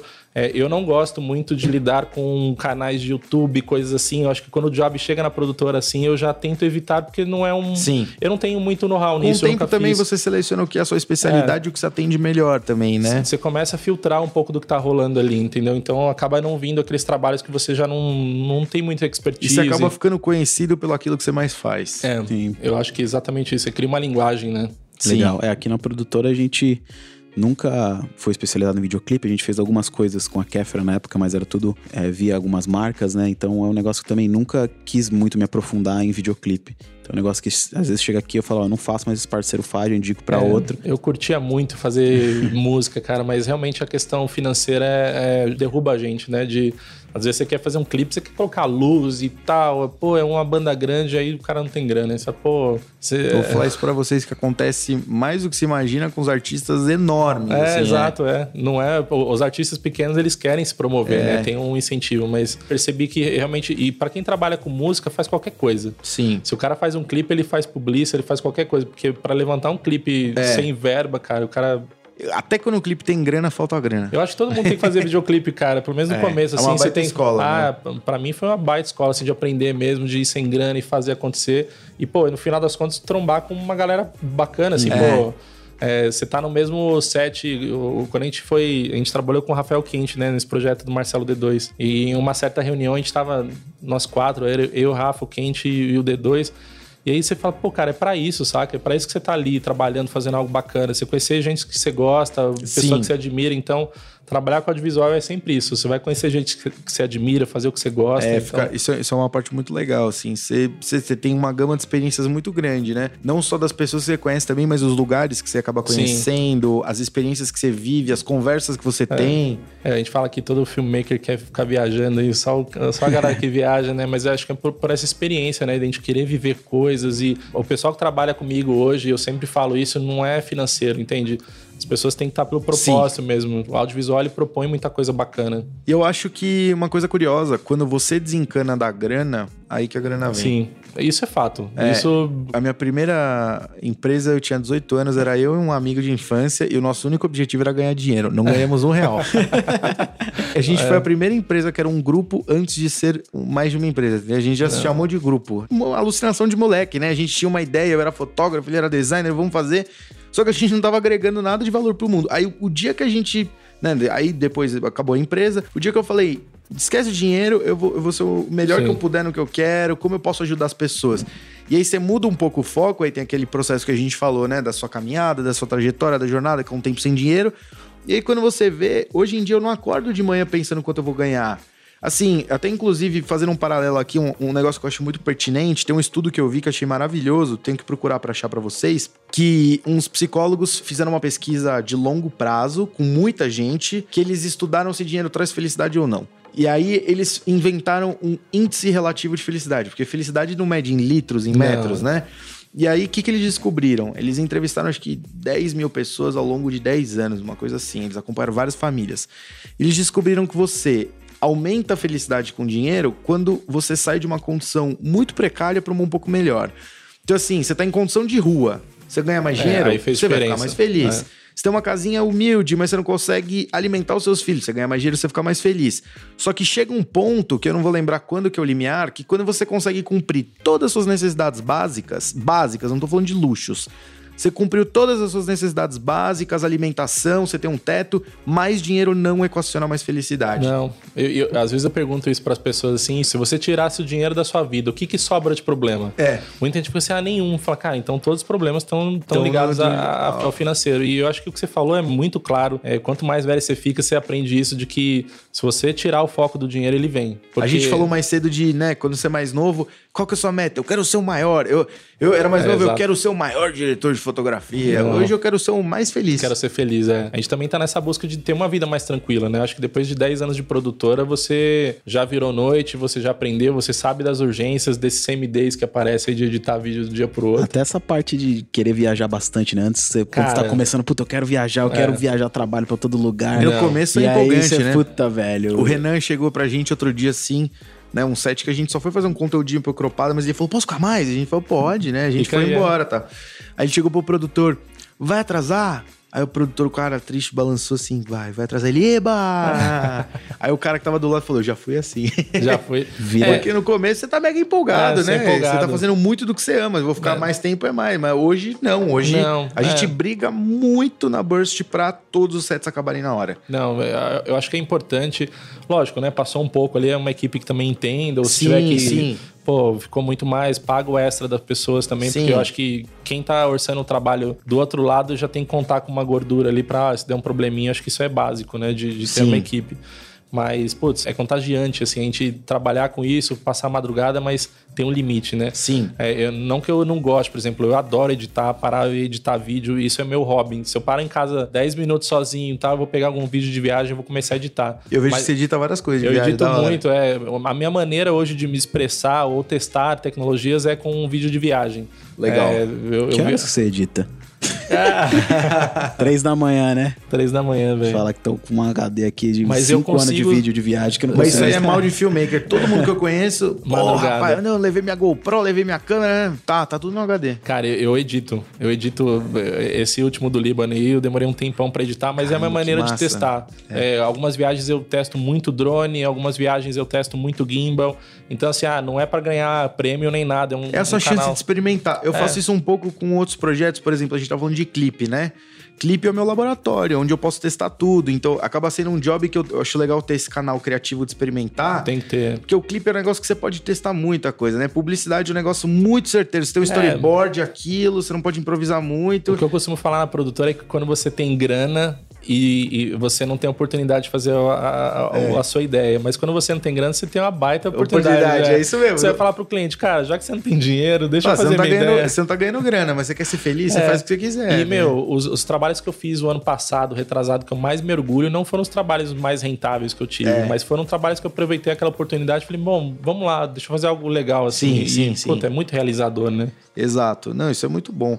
É, uma curiosidade aqui, o, o clipe do Di Ferreiro, entre um filtro e o outro, eu pus marca de dedão só no lado direito. Então, quando eu passava por alguns asteras assim, ele acendia tipo um highlight. A galera, que filtro é esse? Eu falei, é dedão. É dedão. Cara, outra tendência que está acontecendo bastante aí com as produtoras audiovisual é o cliente fechar direto com a produtora, né? Então a agência tá cada vez menos interferindo e eu tô vendo que as marcas estão querendo também, né? É, eu vejo assim, a, a maioria dos clientes médios que a gente tinha de agência, eles faliram. Eu acho que as agências médias elas não existem mais hoje. É, as pequenas ainda atendem uma demanda de endomarketing, que tem bastante coisa, e agência grande é agência grande, mas de fato a agência de publicidade é, é agenciar, né? Então uma agência agencia os fornecedores. E a partir do momento que o cliente sabe o que ele quer, ele já tem estratégia, ele só quer realmente executar um vídeo, ele não precisa mais de uma agência. Principalmente no começo, pra gente, quando a gente começou a atender o corporativo, muita gente falava de bypass, né? Falou, oh, não vai fazer bypass com a agência. Tipo, não se faz bypass com agência. E para quem tá nesse mercado e não entende o que bypass é praticamente o cara te indicar a Nestlé e você ir lá e fazer o vídeo direto pro cara. Isso não é, se atravessar, faz. né? É, isso, cara. Tanto frila. Até com frila já. É, já, eu não gosto disso, assim, sei lá, você tá. Você levanta uma equipe, faz uma equipe super bacana e daqui a pouco o cara vai lá, não te chama mais, mas chama todo mundo que tava com você. É, eu acho que esse time, esse setup que a gente produz é uma coisa muito individual, né? Assim, é uma coisa muito nossa. Então. Isso é verdade. Eu já vi também muito às vezes produtora pequena também, né? Manda um freela fazer o trabalho, aí o freela manda dar o cartãozinho pro cliente, é, não, ver, isso é terrível. Eu acho que né? tem que ter, mas a nossa produtora ela focou no nicho corporativo e a gente teve muita preocupação com isso no início de, olha, não é um bypass, a gente vai lá, se apresenta diretamente para a empresa, a gente tem esse contato direto com a empresa e outra, a gente tem que se preparar para isso. Então, se você no começo da produtora a gente atendia muita publicidade, A gente já recebia o storyboard pronto, já recebia as peças em PSD prontas, já recebia todo o briefing pronto. Para você atender um corporativo é completamente ao contrário. O cara vai chegar para você e falar: olha, eu tenho que fazer um filme X. Qual é a ideia? Não sei. E aí é, você, é você que desenvolve. É, e aí, puta, é bacana para mim como direção conseguir criar uma ideia, puxar uma ideia, fazer o roteiro. Então, as empresas, elas sim vão começar a fazer muito mais vídeos direto. A gente acabou de falar disso, de é, quando as pessoas começarem a perceber que só 7% é conteúdo, o restante é visual é, as empresas vão se preocupar mais com vídeo. Então é natural, sabe? É, em alguns casos a agência ela costuma até atrapalhar bastante, né? Porque fica um telefone sem fio, fica muita gente para cuidar de um negócio às vezes que é Chega é pequeno, né? V17, né? É, você vai numa Posso reunião. trazer um tema polêmico aqui que eu acho muito necessário, que tem tudo a ver com o que a gente tá falando, né? Com produtoras do futuro, com o mercado novo, com coisa mais humana. Manda. A questão da dignidade. Eu quero fazer um vídeo pro Cropada chamado Pelo Fim da Publicidade. É. Entre parênteses, como a conhecemos. É.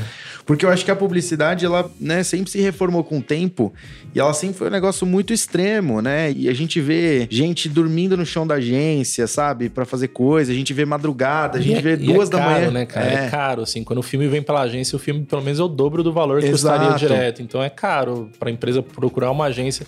Mas, ó, vou, vou, ter um adendo aqui. Eu acho muito importante a participação da agência no processo. Sim, sim. Desde que esse, essa participação seja é, Saudável, criativa. né? É. Participa então, sei lá, uma agência, uma agência grande consegue ter ótimas ideias com os profissionais que eles têm, mais a produtora e fazer um filme incrível. Sim, com certeza. Mas se você for fazer um filme que não precisa da agência, aí que entra o ponto de, pô, não e é aí, sempre. Né? É. é.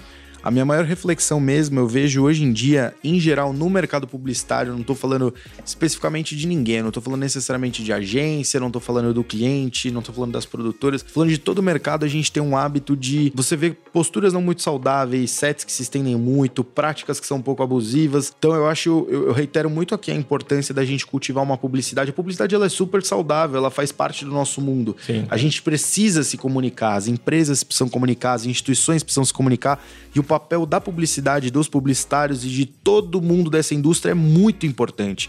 Mas o que eu estou fazendo aqui é um pedido, eu estou clamando por a gente ter cada vez mais dignidade, mais consciência e fazer esse mercado ser cada vez melhor, porque é uma coisa tão fascinante que todo mundo ama, né? Você Sim. vê Quanta gente, ah, eu quero ser publicitário, eu quero fazer publicidade. E chega, se frustra muito por conta de, às vezes, um, um, um jeito meio doente do mercado trabalhar. É, é, é bem pesado para quem é. tá entrando assim e não a, sabe como é que.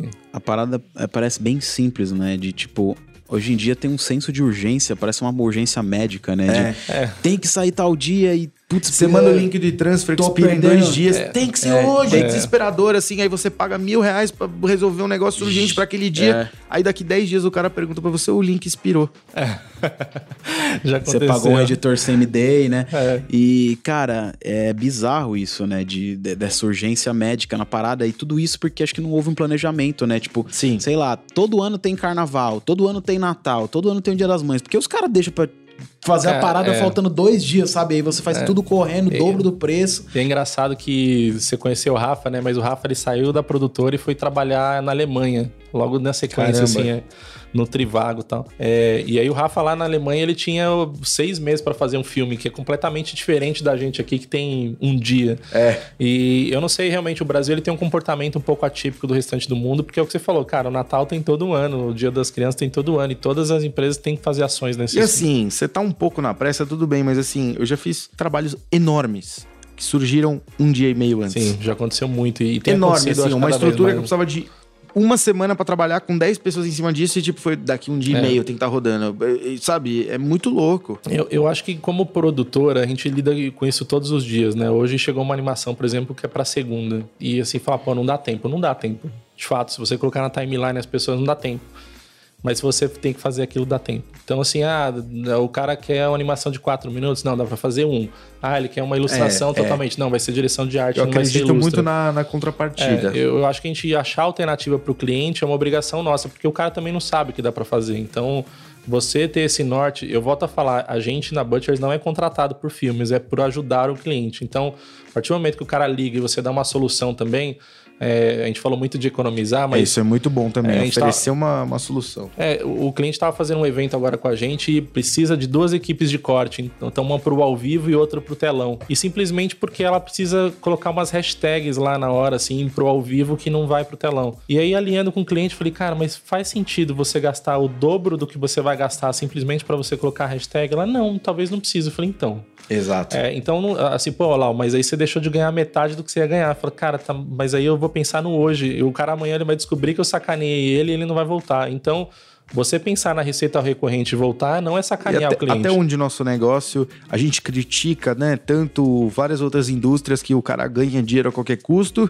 e até onde você É. tá ficando quieto, silenciando por uma demanda que vai gerar um custo absurdo pro cara por um negócio que não é tão necessário. É. A gente acredita muito na Burst fazer isso também, assim, eu chego muito pro- pra alguns clientes, pô, o roteiro é tal, não sei o quê, às vezes tem, você sabe que às vezes uma vírgula do roteiro que você muda de posição sobe mil reais, sobe Isso, cinco mil reais. é. Então, assim, pô, temos que fazer tal coisa assim. Aí a gente vai, chega, sei lá, não tem um exemplo tão claro aqui, mas, por exemplo, ah, eu tenho um exemplo. A gente tá orçando um trabalho aqui que alguns colaboradores chaves de uma empresa, eles têm que fazer uma dancinha, um negócio num fundo colorido. Ia ter uma complexidade muito alta, a gente vai fazer um croma, só que a gente vai levar um fundo de croma pra dentro da empresa. Só que assim, a referência que eles mandaram tem 100 mil watts de luz e um Nossa. estúdio de, tipo, muitos por muitos metros, você consegue fazer um plano do pé até a cabeça. Aí eu falei, olha, gente, se vocês quiserem fazer um plano geral que vai da cabeça até o pé, vai custar muito caro É. e a gente vai ter que ir pro estúdio. Posso fazer plano americano? Pode. Pronto, Acabou. encaixou no orçamento e Acabou. resolveu. Isso é o que ganha o jogo. É- Sempre acontece isso em E produção. muita gente vai, não, mas eu não sei o quê. Aí o cara vai mandar um orçamento pra um vídeo que não cabe de 80 mil reais, que vai levar todos os colaboradores da empresa pra um estúdio, pintar o estúdio de croma. Não. Por quê? Você não podia mudar uma vírgula do orçamento? Você não pode questionar de volta o seu cliente? Vamos fazer de tal forma? E os clientes hoje, eles esperam um pouco dessa postura, Eles né? esperam, esperam que você ajude ele com isso, sabe? Então, É.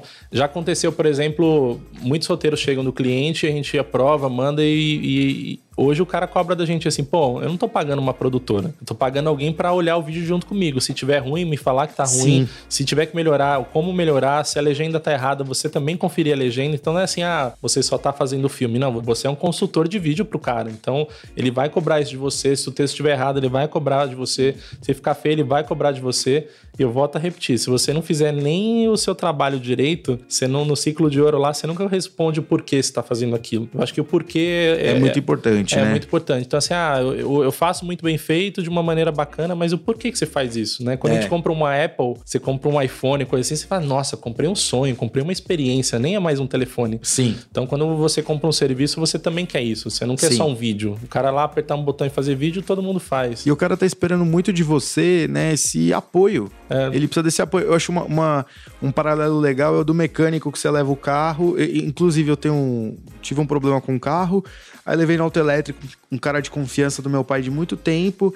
Eu já apontei um monte de problema. Ele falou: não, não, não, não, não. Calma, calma. Ó, não vai custar tudo isso. Vem cá. Resolve assim. Aí vai, puxou a caixa de fusível, mostrou um curto que dava um painel na, na, você na- no negócio mais vai eletrônico. outro lugar. Pronto, gastei 200 reais, onde outro cara me falou que ia gastar um pau e meio, e agora eu vou levar nele sempre. Sim, é exatamente isso com o vídeo. Você conseguir fazer isso com o seu cliente, explicar. é, e é engraçado, quando você traz o cara para o vídeo, você explica para ele como é que funciona, e isso abre muitas portas. Eu não achava que ia fazer tanta diferença assim a- a- antes de fazer isso.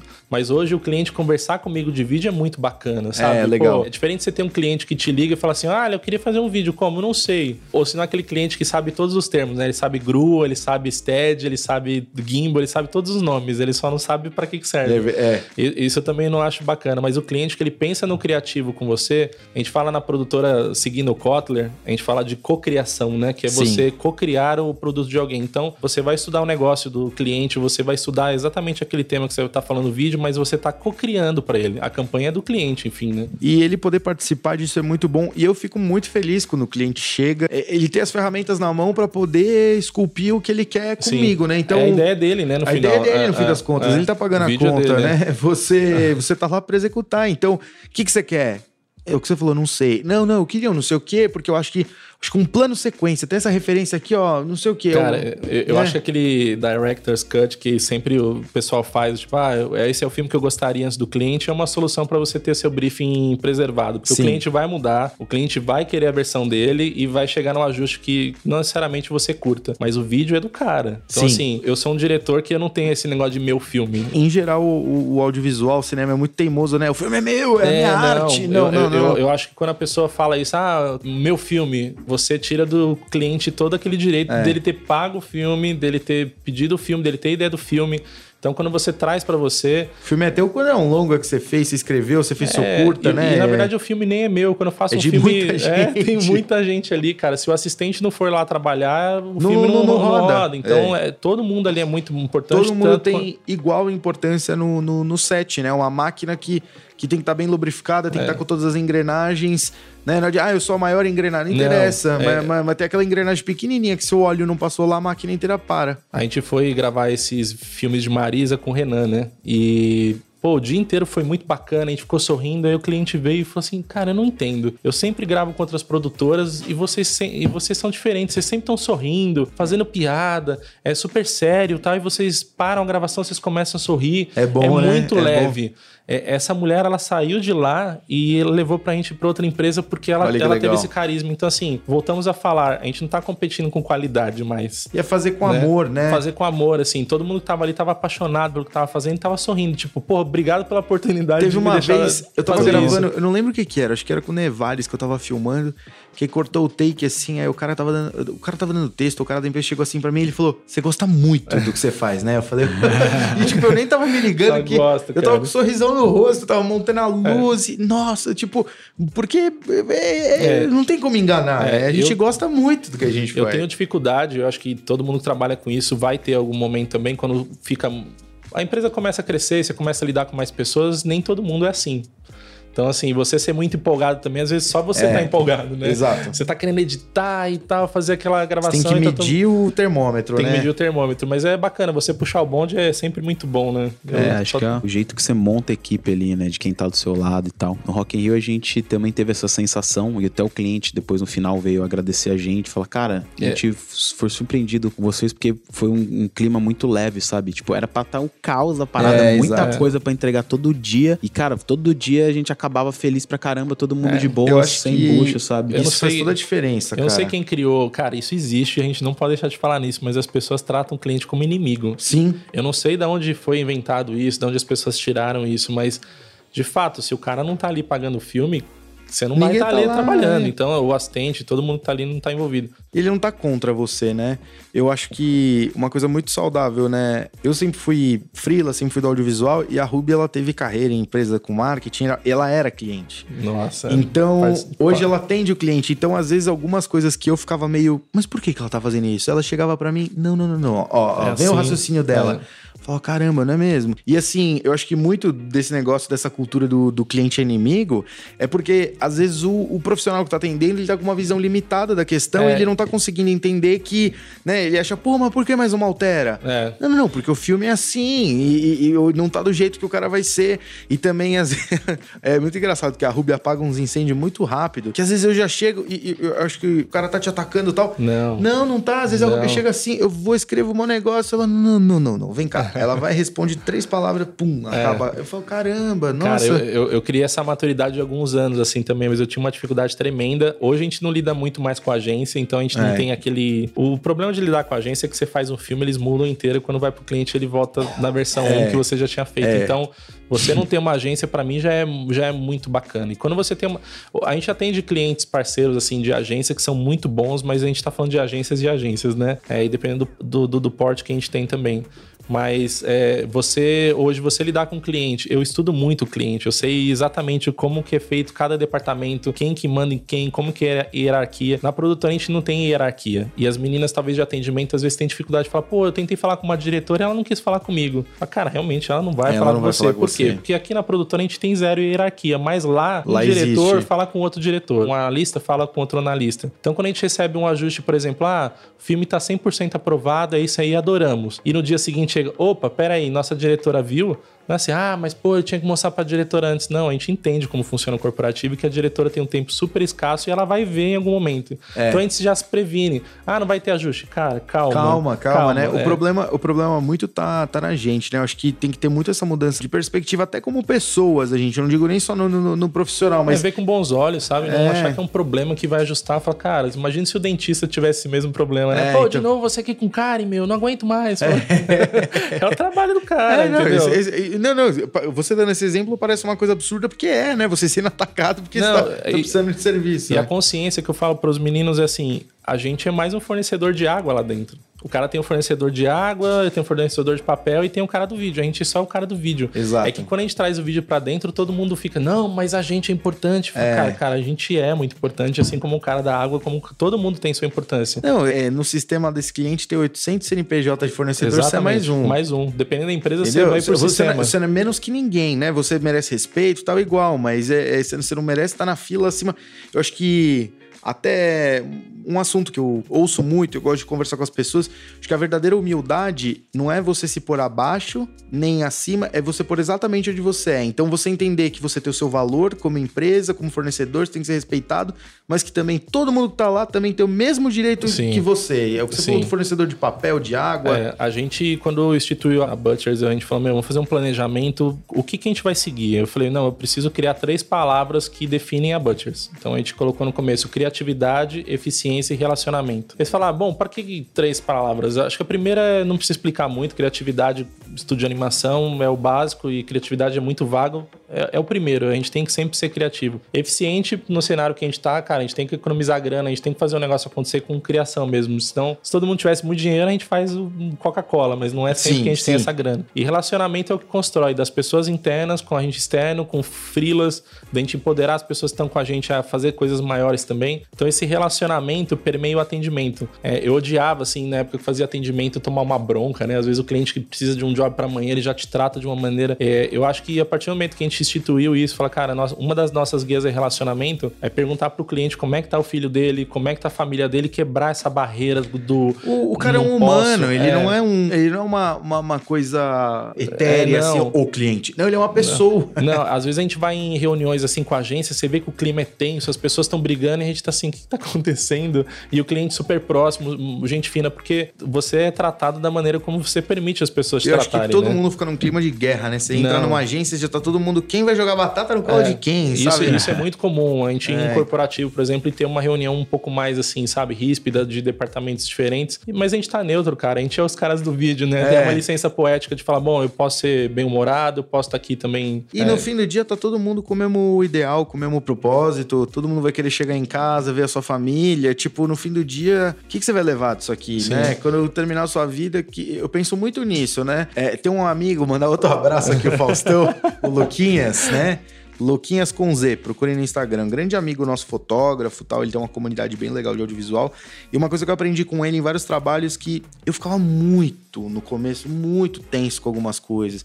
Eu ficava super incomodado com o que, que as coisas davam errado. Ele chegava em mim, põe a mão no meu ombro e falava: Davi, é só mais um job. É. E aí, depois de um tempo, você falou, não, mas não é só mais um job. Aí, é só mais um job. Aí hoje, eu vejo, cara, é só mais É um só job. mais um job e, e tudo dá pra contornar. né? Você, É. você sabe as contingências, mas é importante você fazer essa conexão, sabe? Para as pessoas te entenderem. Quando você assume ter um estúdio, você assume também ser parceiro daquele cara e ajudar. Então, É. muitas vezes você tá com 10 trabalhos na produtora e chega esse trabalho desse cliente. Você não pode deixar o cara na mão. Então, é muito isso, né? De você, o, o cara poder contar com você e você não deixar o cara na mão. É, você escalar, você chamar pessoas para te ajudar, você aumentar o time. Então, isso faz muito parte de continuar um legado, o cliente confiar em você, não, você não deixar o cara na mão, né?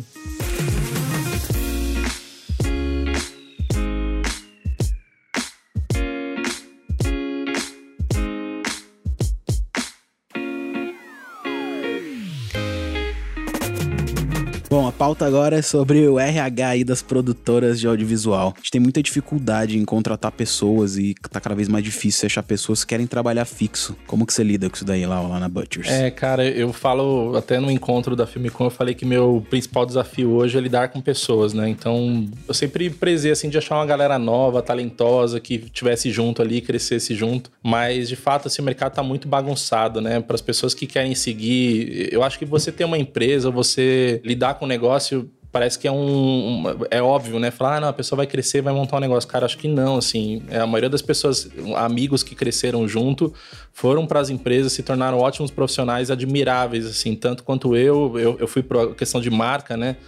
Então hoje, quando eu vejo essa galera mais nova, é, a gente tem uma dificuldade muito grande de realmente de convencer o cara a ficar fixo, principalmente no mercado onde o cara pode abrir, começar a prestar serviço de um canal do YouTube, uma coisa menor ali, e não precisa necessariamente estar com você. Então eu sinto que há 10 anos eu acho que a gente está na pior fase de achar pessoas e pessoas que realmente queiram ficar ali. Então eu já tive uma experiência de falar, bom, já que isso não funciona, eu vou pegar alguém novo, vou colocar na minha empresa, vou capacitar essa pessoa do zero ao 100. Então minha metodologia de ensinar as pessoas é um pouco dolorosa, que assim, eu coloco elas na fogueira e, e tô junto, porque eu acho que é uma maneira que eu aprendi, felizmente ou infelizmente eu, eu sou assim, e as pessoas correm muito atrás, mas é, de fato é uma experiência que eu não tive positiva, assim, porque as pessoas, quando elas se sentem capacitadas, elas estão dispostas a sair, elas estão preparadas para sair. Então, até outro dia eu estava escutando um, um, podcast do Mes, ele falou que tinha um produtor com ele há anos eu falei, cara, isso faz falta para mim, realmente. Eu, eu, gostaria de ter uma equipe comigo há muito tempo.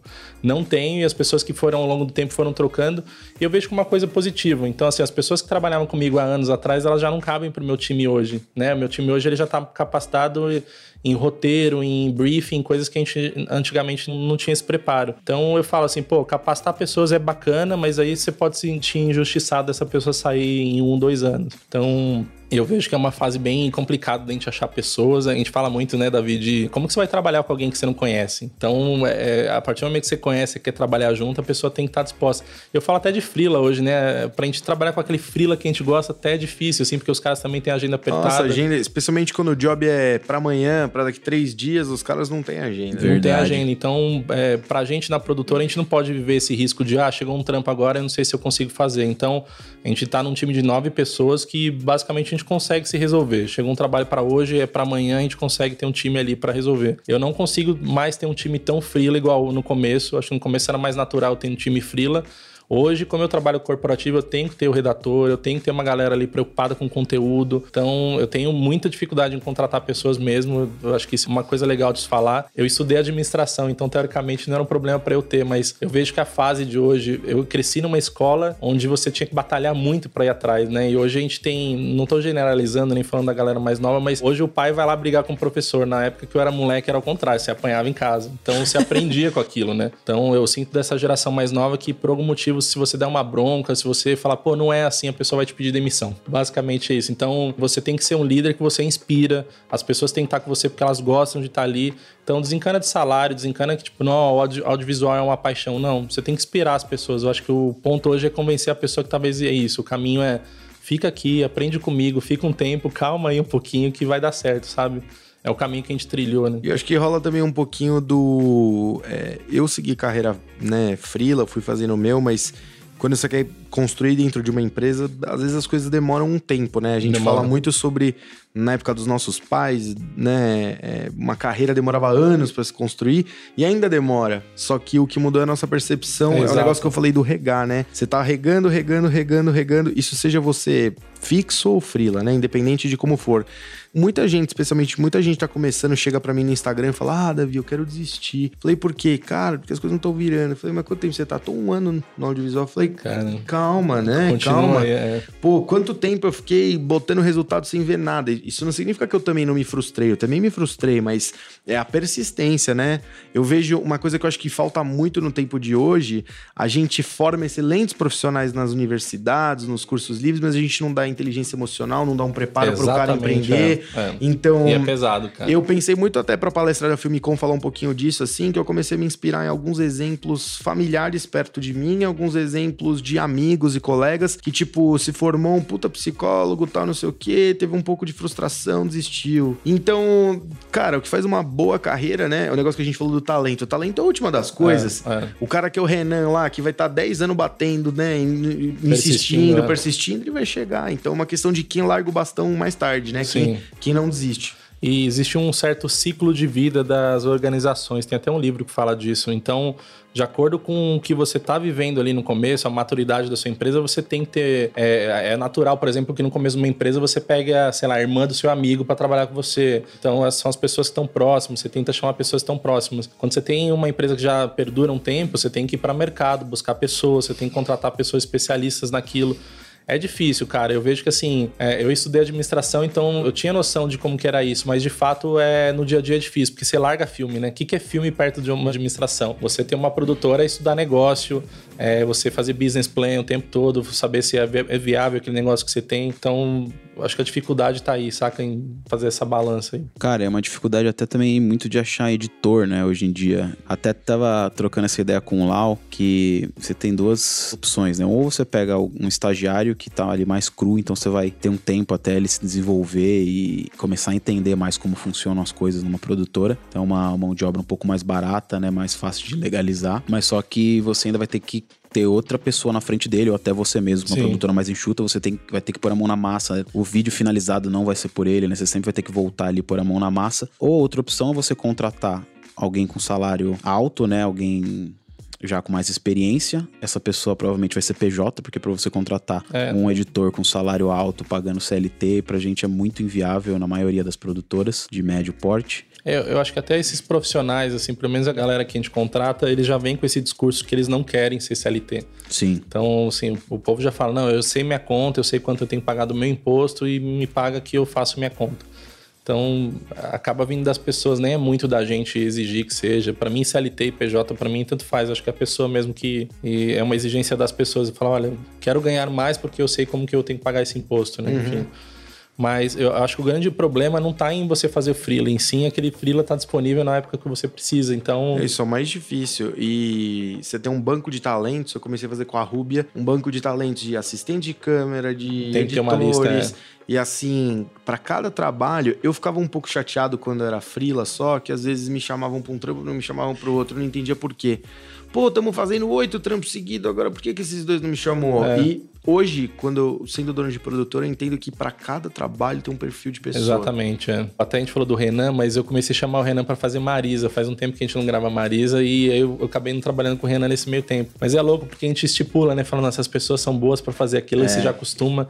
É, talvez seja uma mania certa ou errada que a gente acaba encontrando ali, mas é o time que você confia realmente. Eu né, acho legal trazer. você também cruzar um pouco uma pessoa com a outra tal, mas, por exemplo, tem tipos e tipos de trabalho, tipos e tipos de é. editores, é. tem feelings diferentes, tem operadores de câmera que cada um, um é bom em evento, um é bom em. É, você começa a mapear, né? É. Eu preciso de um vídeo emotivo. Você tem que ter um editor que, cara, se emociona, que o cara tem um storytelling legal. Tem, ah, tem um outro que tem que ser um fast cut, uma coisa mais rápida. Pode ser um motion, um cara mais preparado para isso. Então, de acordo com cada, acho que, expertise ali, você precisa de alguém separado, mas fato é de que a gente precisa, assim, dessas pessoas fixas, né, para crescer uhum. e pessoas do lado. Eu acho que isso é imprescindível para o crescimento a longo prazo, né? Ter pessoas assim perto. E tem muitas pessoas também que às vezes ficam seis meses, um ano na produtora e ela sai, às vezes fica iludida, pegou um freela e falou, puta, ganhei uma grana nesse freela, mas ela não sabe que lá fora o mercado não é assim às vezes, né? Tipo, não tem tanto freela assim que às vezes vai suprir um salário fixo ali dela ter aquele garantido todo mês e às vezes as pessoas se iludem e, e saem de uma oportunidade, né?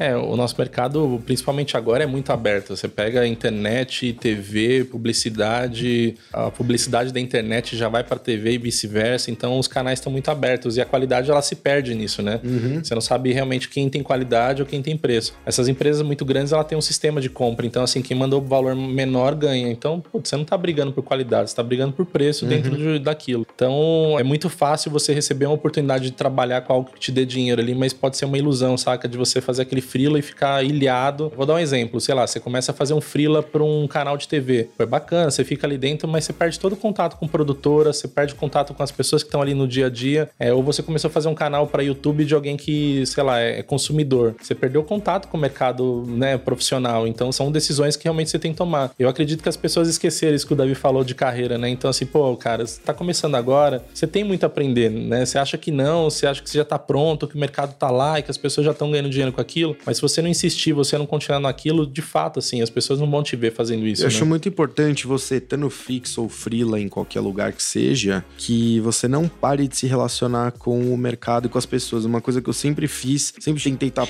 próximo de grupos de WhatsApp. O WhatsApp é uma loucura, mas o motivo do porque eu não saio de vários grupos é porque eu quero estar com as pessoas. Sim. Quando eu lanço alguma coisa, eu quero conseguir conversar com as pessoas, eu quero falar das novidades que estão acontecendo, eu quero ficar de olho no que está acontecendo, eu quero colar em evento de audiovisual. Então, né, também é uma ilusão falar, pô, eu tô fixo, tá tudo tranquilo. Não, não você precisa, você precisa é. se relacionar. e é louco, né? Assim, as pessoas podem falar assim, pô, lá eu tenho uma produtora, abri a produtora. Cara, eu vivo meu sonho, de fato, assim, não tô exagerando. Tem muita coisa negativa, é, é, é pesado, todo dia é muito pesado, mas eu vivo meu sonho. Eu tenho a vida que eu quero, faço o meu horário, enfim, da medida do possível, eu realmente faço isso. Mas é muito além, saca? Eu acho que você tem que estar disposto disposto a realmente acordar cedo, ir lá trabalhar, fazer aquilo todos os dias durante muito tempo. Então eu vejo assim, putz, pô, bacana, lá montou a produtora, vive aquela vida. Eu, o que eu mais sinto falta hoje é de ter vivido isso que as pessoas reclamam. Sim. Então, assim, para mim, eu, eu, faço muito curso, comecei a fazer um curso de animação por conta dos professores que eram ídolos meus, assim, que inclusive já apresentaram umas filmicons aí do, do início, pessoal da Vetor e tal. E aí comecei a fazer curso com essa galera para movimentar um pouco também, para eu conhecer pessoas, porque dentro da produtora você fica muito ilhado, você não conhece sim, pessoas. Sim. Então, assim, eu, eu deixei de ter uma coisa muito importante que é o ralar ali é. com uma produtora grande, de você conhecer diretores que te inspiram. É, o meu conhecimento sempre foi muito de dentro para fora, né? Mas faz uhum. falta muito o conhecimento de fora para dentro. E é. eu tenho uma frase que eu nunca esqueci que eu meio que vivo por ela. O homem que faz mais do que ele é pago, um dia vai ser pago mais do que ele faz. É, né? cara. Eu é... acho que quando você põe mais do que você, do que é solicitado, né? O próprio Renan é um ótimo exemplo, assim. O eu, mundo te traz de volta, é, né? assim, eu tentei, como que eu comecei a crescer, né, nas minhas coisas? Eu tava dando assistência de câmera e aí só me era solicitado XYZ, mas eu via um outro problema acontecendo que eu podia solucionar e eu chegava, lógico, com respeito, né? Não posso sair pulando o trabalho Não. dos outros. E aí, Pô, você viu tal coisa? A gente pode fazer assim, assim, assim caramba, o Davi sabe fazer tal coisa também. Aí, né, você vai se conectando, você começa a falar, fazer outras coisas, você começa a estudar outras coisas, você começa a identificar. Você primeiro tem que se mostrar útil em mais coisas, porque as pessoas têm a ilusão que a coisa vem de fora para dentro, mas é de Não. dentro para fora. Você tem que criar valor em você mesmo, você tem que agregar valor ao ambiente que você tá, né? Pô, por que, que eu vou ser o cara básico, esperar alguém querer me aumentar para eu começar a me mexer, aumentar meu salário para eu começar a mexer? Ou por que, que eu tenho que esperar começar a pintar mais job para eu me especializar? Não, é o contrário. É. Eu tenho que virar um cara muito bom, eu tenho que chamar a atenção das pessoas com os meus talentos, com as minhas coisas, que por consequência vão vir oportunidades para mim. É, e eu costumo falar isso, as pessoas não deixam de ter razão quando elas estão discutindo. Não é questão de quando alguém discute com você, você fala assim, não, mas você não tem razão. Hoje em dia todo mundo tem razão. Uhum. E é, um, é, muito chato você ter alguém que sempre tá é, é, discutindo com você uma certa razão, porque todo mundo tem razão em certo Sim. ponto. Então, cara, se todo mundo tá ali para se ajudar, a gente não fica procurando desculpa ou problema ou algum tipo de, sabe, ah, mano, mas deveria ser assim. Pô, cara, quando você só olha o lado negativo, com certeza você vai ver isso. Mas se você estiver disposto a ver o lado positivo, você não vai ficar reclamando, achando pontos negativos. Isso, todo mundo tem sua razão. Você vai, ah, mas o cliente deveria ter me mandado essa arte às três, ele mandou às seis, ele tá fora do direito. Tá, mas de novo, você vai como, realmente como ficar Como vamos fazer para resolver? É, né? é, as pessoas acharem um problema é, é, já é fácil. Você é. achar um problema, você tá mais um. Então, se Porque, você não tem a solução. Às vezes você tem a, a, muito a postura de apontar o erro. Tal coisa tá errada. Sim, tá, coisa tá errada. Tá, é. Tá, mas o que, que, é. que, que, vamos fazer? Pô, a galera que trabalha comigo com certeza sabe disso, assim, meu, vai trazer um problema, traz uma solução, porque senão nem é. começa, assim, porque senão fica um assunto vago. Ah, eu trouxe esse problema. Legal, aí, a gente né? sabe que a gente é. tem esse problema faz anos. Só não resolveu porque a gente não tem tempo ou alguma coisa assim, mas se não trouxer uma solução. E até para um crescimento de carreira dentro de uma empresa mesmo, que às vezes as pessoas ficam estacionadas. Eu sou um cara que eu acredito muito, eu falo isso direto para as pessoas. A gente cria demanda. Então, Sim. aqui na locadora agora eu tô trazendo algumas coisas para dentro. Puta, mas será que vai alugar?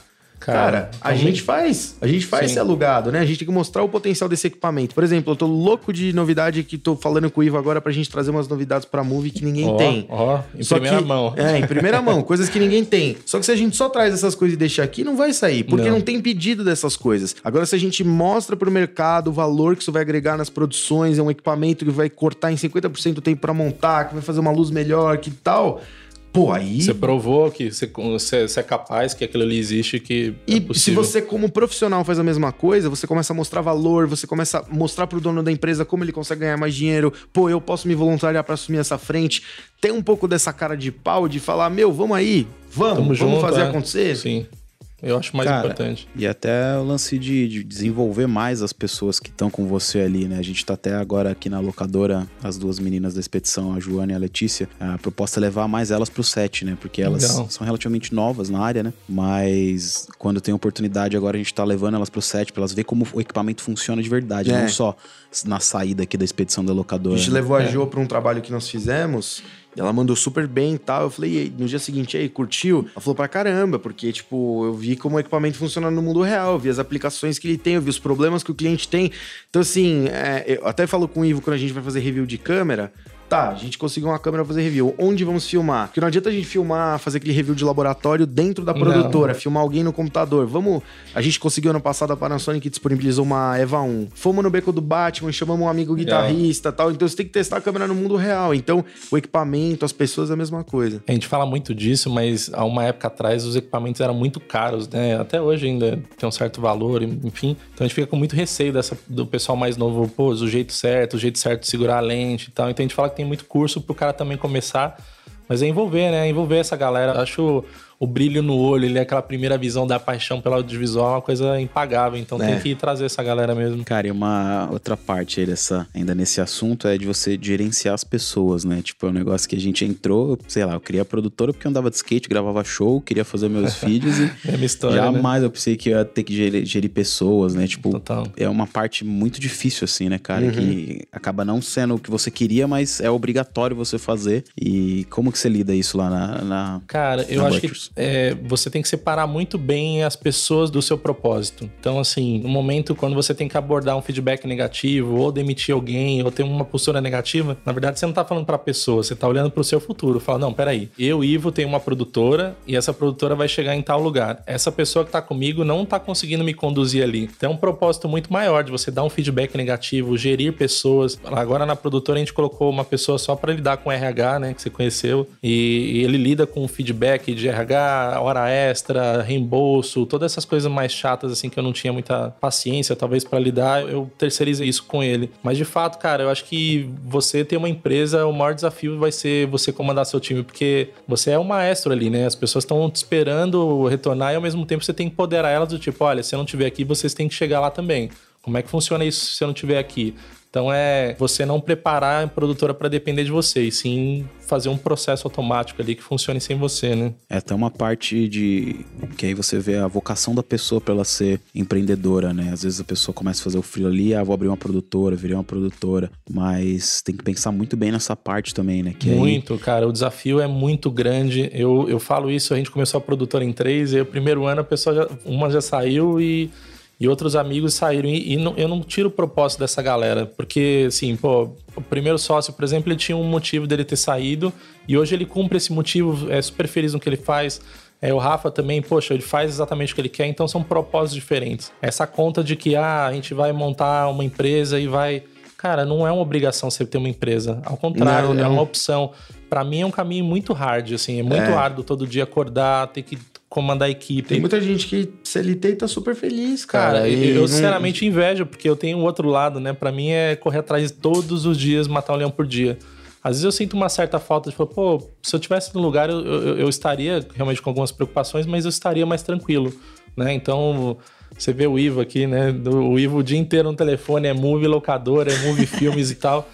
Cara, não é fácil. Realmente não é fácil. É, a gente tem que parabenizar. A gente vive num país onde o empresário ele é visto de uma maneira ruim, né? Você entra nessas comunidades de edição, de motion, você, é, o cara é um explorador, tá querendo contratar gente de frila. Fala, cara, o mercado é muito grande. Se isso não é oportunidade para você, não pega.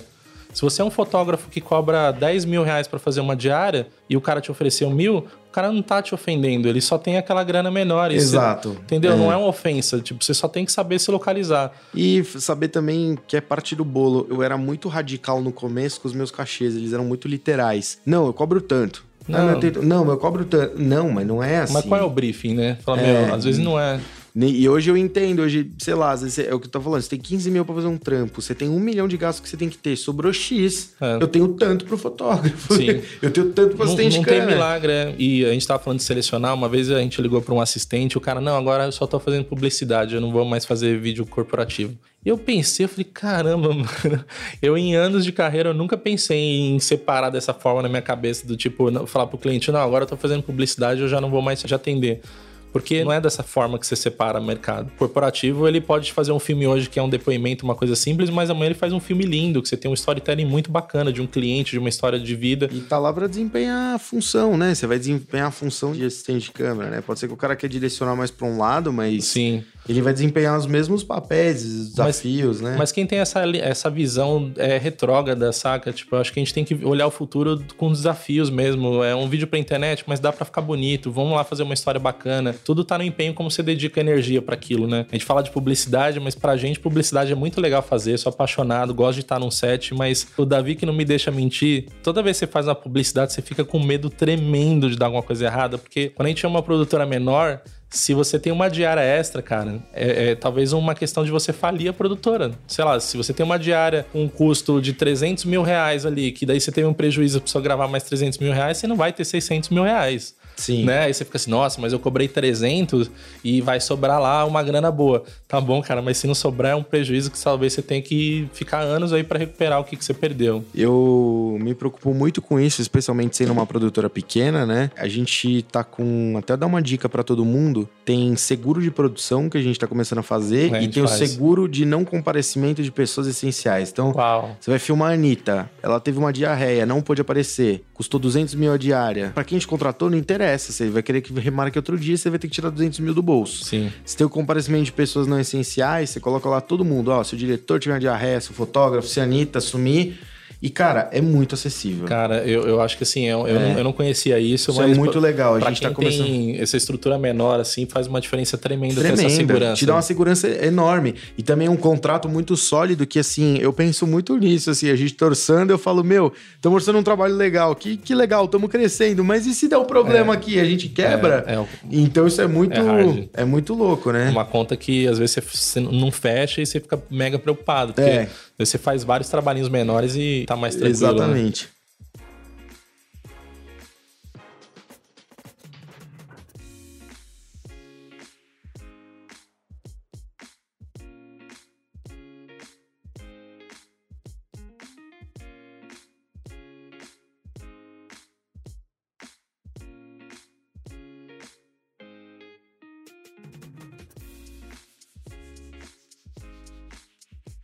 Bom, pessoal, antes de prosseguir aqui com o episódio, eu queria falar um pouquinho do nosso patrocinador aqui, que é a Move Locadora, que é uma locadora que fica aqui na Vila Madalena, em São Paulo. E o Davi, ele faz parte agora aqui também da Move, né? Um dos nossos parceiros. E ele chegou aqui para somar bastante com esses equipamentos mais de alto nível, né? De high level que a gente chama. O que, que tem de novidade aí, Davi? A gente tá com bastante coisa legal na Move, né? Eu acho muito bacana falar um pouquinho da proposta da locadora. A Move ela atende desde o fotógrafo do filmmaker pequeno até uma produção maior de cinema, né? Eu pessoalmente eu vou falar dos meus preferidos que eu alugo, né? Porque eu sendo dono de produtora e diretor de fotografia, eu vou falar o que são os meus queridinhos que não, não saem das minhas listas que eu mando pro Mike. Eu sou apaixonado por LED, né? Isso não é um mistério pra ninguém. Adoro tungstênio, HMI, outros tipos de luzes, mas o LED hoje em dia ele tá com uma qualidade muito alta de reprodução de cor. No passado o LED era verde, tinha pele ruim e você mede a qualidade de um LED por vários indicadores e um deles é o CRI, que é o índice de reprodução de cor. Se você tem um LED acima de 95, já é considerado excelente e toda a linha Aperture é 95 plus, né, para cima, 96, 97. Eu alugo direto luzes que eu gosto muito aí que eu acho que são bem revolucionárias pro nosso mercado, é o Aperture 300D e o 120D. O legal deles é que os dois são LEDs, né, um 120 watts, um 300 watts, só que ele gera uma luz mais ou menos, pra você ter uma referência, o 120D gera uma luz parecida com o Fresnel de 1000 watts, mais ou menos, e o 300D Mark II, ele equivale geralmente, é mais ou menos a um Fresnel de 2500 watts ou um HMI 575. Então assim, é muita porrada de luz, você tem muita intensidade pra trabalhar com essas cabeças, e o legal é que você não fica preso. Então você pode usar ele com um softbox, né, com octadome, com light dome. Se você quiser transformar ele num Fresnel, você põe uma lente de Fresnel. Quer transformar ele num Space Light, você põe um Space Light. Então é muito legal aí a linha Aperture toda. Também a gente tá com os Aperture MCs, que são os pequenininhos, né, são os, os menores da Aperture, que eles cabem na palma da mão, são RGB, fazem qualquer cor e eles são ótimos pra você fazer um contrinho escondido, pra você esconder ele em alguns cantinhos da cena, né? Também na linha LED aí a gente tá com os Pavotubes, né, com os tubos aí da Nanlite, que são os tubos muito legais, eles são parecidos com os Asteras, né, com os tuboleds, são RGB, fazem qualquer cor, tem efeito. Gente, é uma luz mega prática, você precisa prender ela num lugar rapidinho com fita, você monta uma luz onde você não conseguiria colocar outra coisa. E outra novidade que acabou de chegar também aí, que a gente tá curtindo bastante, no set é muito importante você ter um bom monitor de referência. Então a gente tá com a linha Atomos completa, né? Que além de ser monitores, eles são gravadores também, tem muitos usos para isso. E a novidade quente aí é o Sumo 19 polegadas, que é um monitor grande, touchscreen, com uma qualidade de cor absurda. E o legal desses monitores todos, né? Seja para usar em cima da câmera ou para usar como monitor de cliente, você pode pôr um SSD nele e gravar. Então você já vê o último take, já assiste com mais facilidade, revisa com muita facilidade o que você filmou. E outra coisa também legal que a gente tá trazendo, agora a Move tá trazendo mais equipamentos da linha de cinema. Então a gente tá com o Núcleos M e com o Núcleos N, que é o Nano, né? A gente tá com os dois comandos de foco da Tilta e também transmissores de vídeo sem fio aí. A gente tem aí o Teradek, que é o, o líder do mercado, tem Paralinks. Então é importante você às vezes transmitir o vídeo sem fio pro seu cliente acompanhar, pro seu foquista. Então é muito importante, gente, dar um toque na Move quando você tiver a próxima produção, que a gente tá cheio de novidade. Tem lente Laowa macro 24mm probe, tem slider eletrônico motorizado da Delchrone, que ajusta via aplicativo. Tem muita novidadezinha que chegou, lente Laowa zero distorção 12mm, são coisas que não tem em nenhum lugar e a gente gosta de trazer pra Move as coisas que a gente gosta de usar. Então, agora que eu tô de parceiro da Move, trazendo novidades para cá, a gente não quer que seja só mais um negócio, a gente quer trazer os equipamentos que a gente gostaria de alugar e não tem lugar nenhum. Então, eu acho que é um pouco dessas coisas que a gente quer fazer diferente, né? A gente quer trazer acesso pra galera do audiovisual de equipamentos de cinema, de equipamentos de qualidade, porque não adianta ficar só no nível do sonho, né? Você vê, abre o YouTube, nossa, que equipamento louco. Quando chega no Brasil, nunca. E quando chega, custa uma fortuna. Então a gente não acredita nisso, né? Eu e o Ivo, a gente sempre sonhou com equipamento, a gente sempre quis trazer nossas visões para a realidade dos nossos jobs e não tinha acesso ao equipamento. E a gente tá querendo trazer na Movie as coisas que a gente ama usar com um preço legal pro filmmaker e pro pessoal do cinema crescer cada vez mais. É isso aí, a gente é sempre muito nerd aqui, sempre fica ligado nas coisas novas que saem, né? É. Você consegue as coisas em primeira mão. E também acabou de chegar aqui na Movie o Atem Mini, né, que é a mesa de corte da Blackmagic, é uma mesa de entrada aí muito legal, somente para quem faz shows, é, missas, né, cultos na igreja, tem muita utilidade, é uma mesa muito prática, ela já é uma placa de captura com quatro canais, então quem quiser testar já tá aqui no Brasil, pronto para alugar, é só dá um pulo aqui na Move Locadora que você vai ser bem recebido. Isso aí, dá um toque aí no pessoal e também eles vão recomendar muita coisa pro projeto. Conta o seu projeto pro nosso atendimento que eles vão recomendar o que, que vai ser legal pro seu trabalho. Valeu!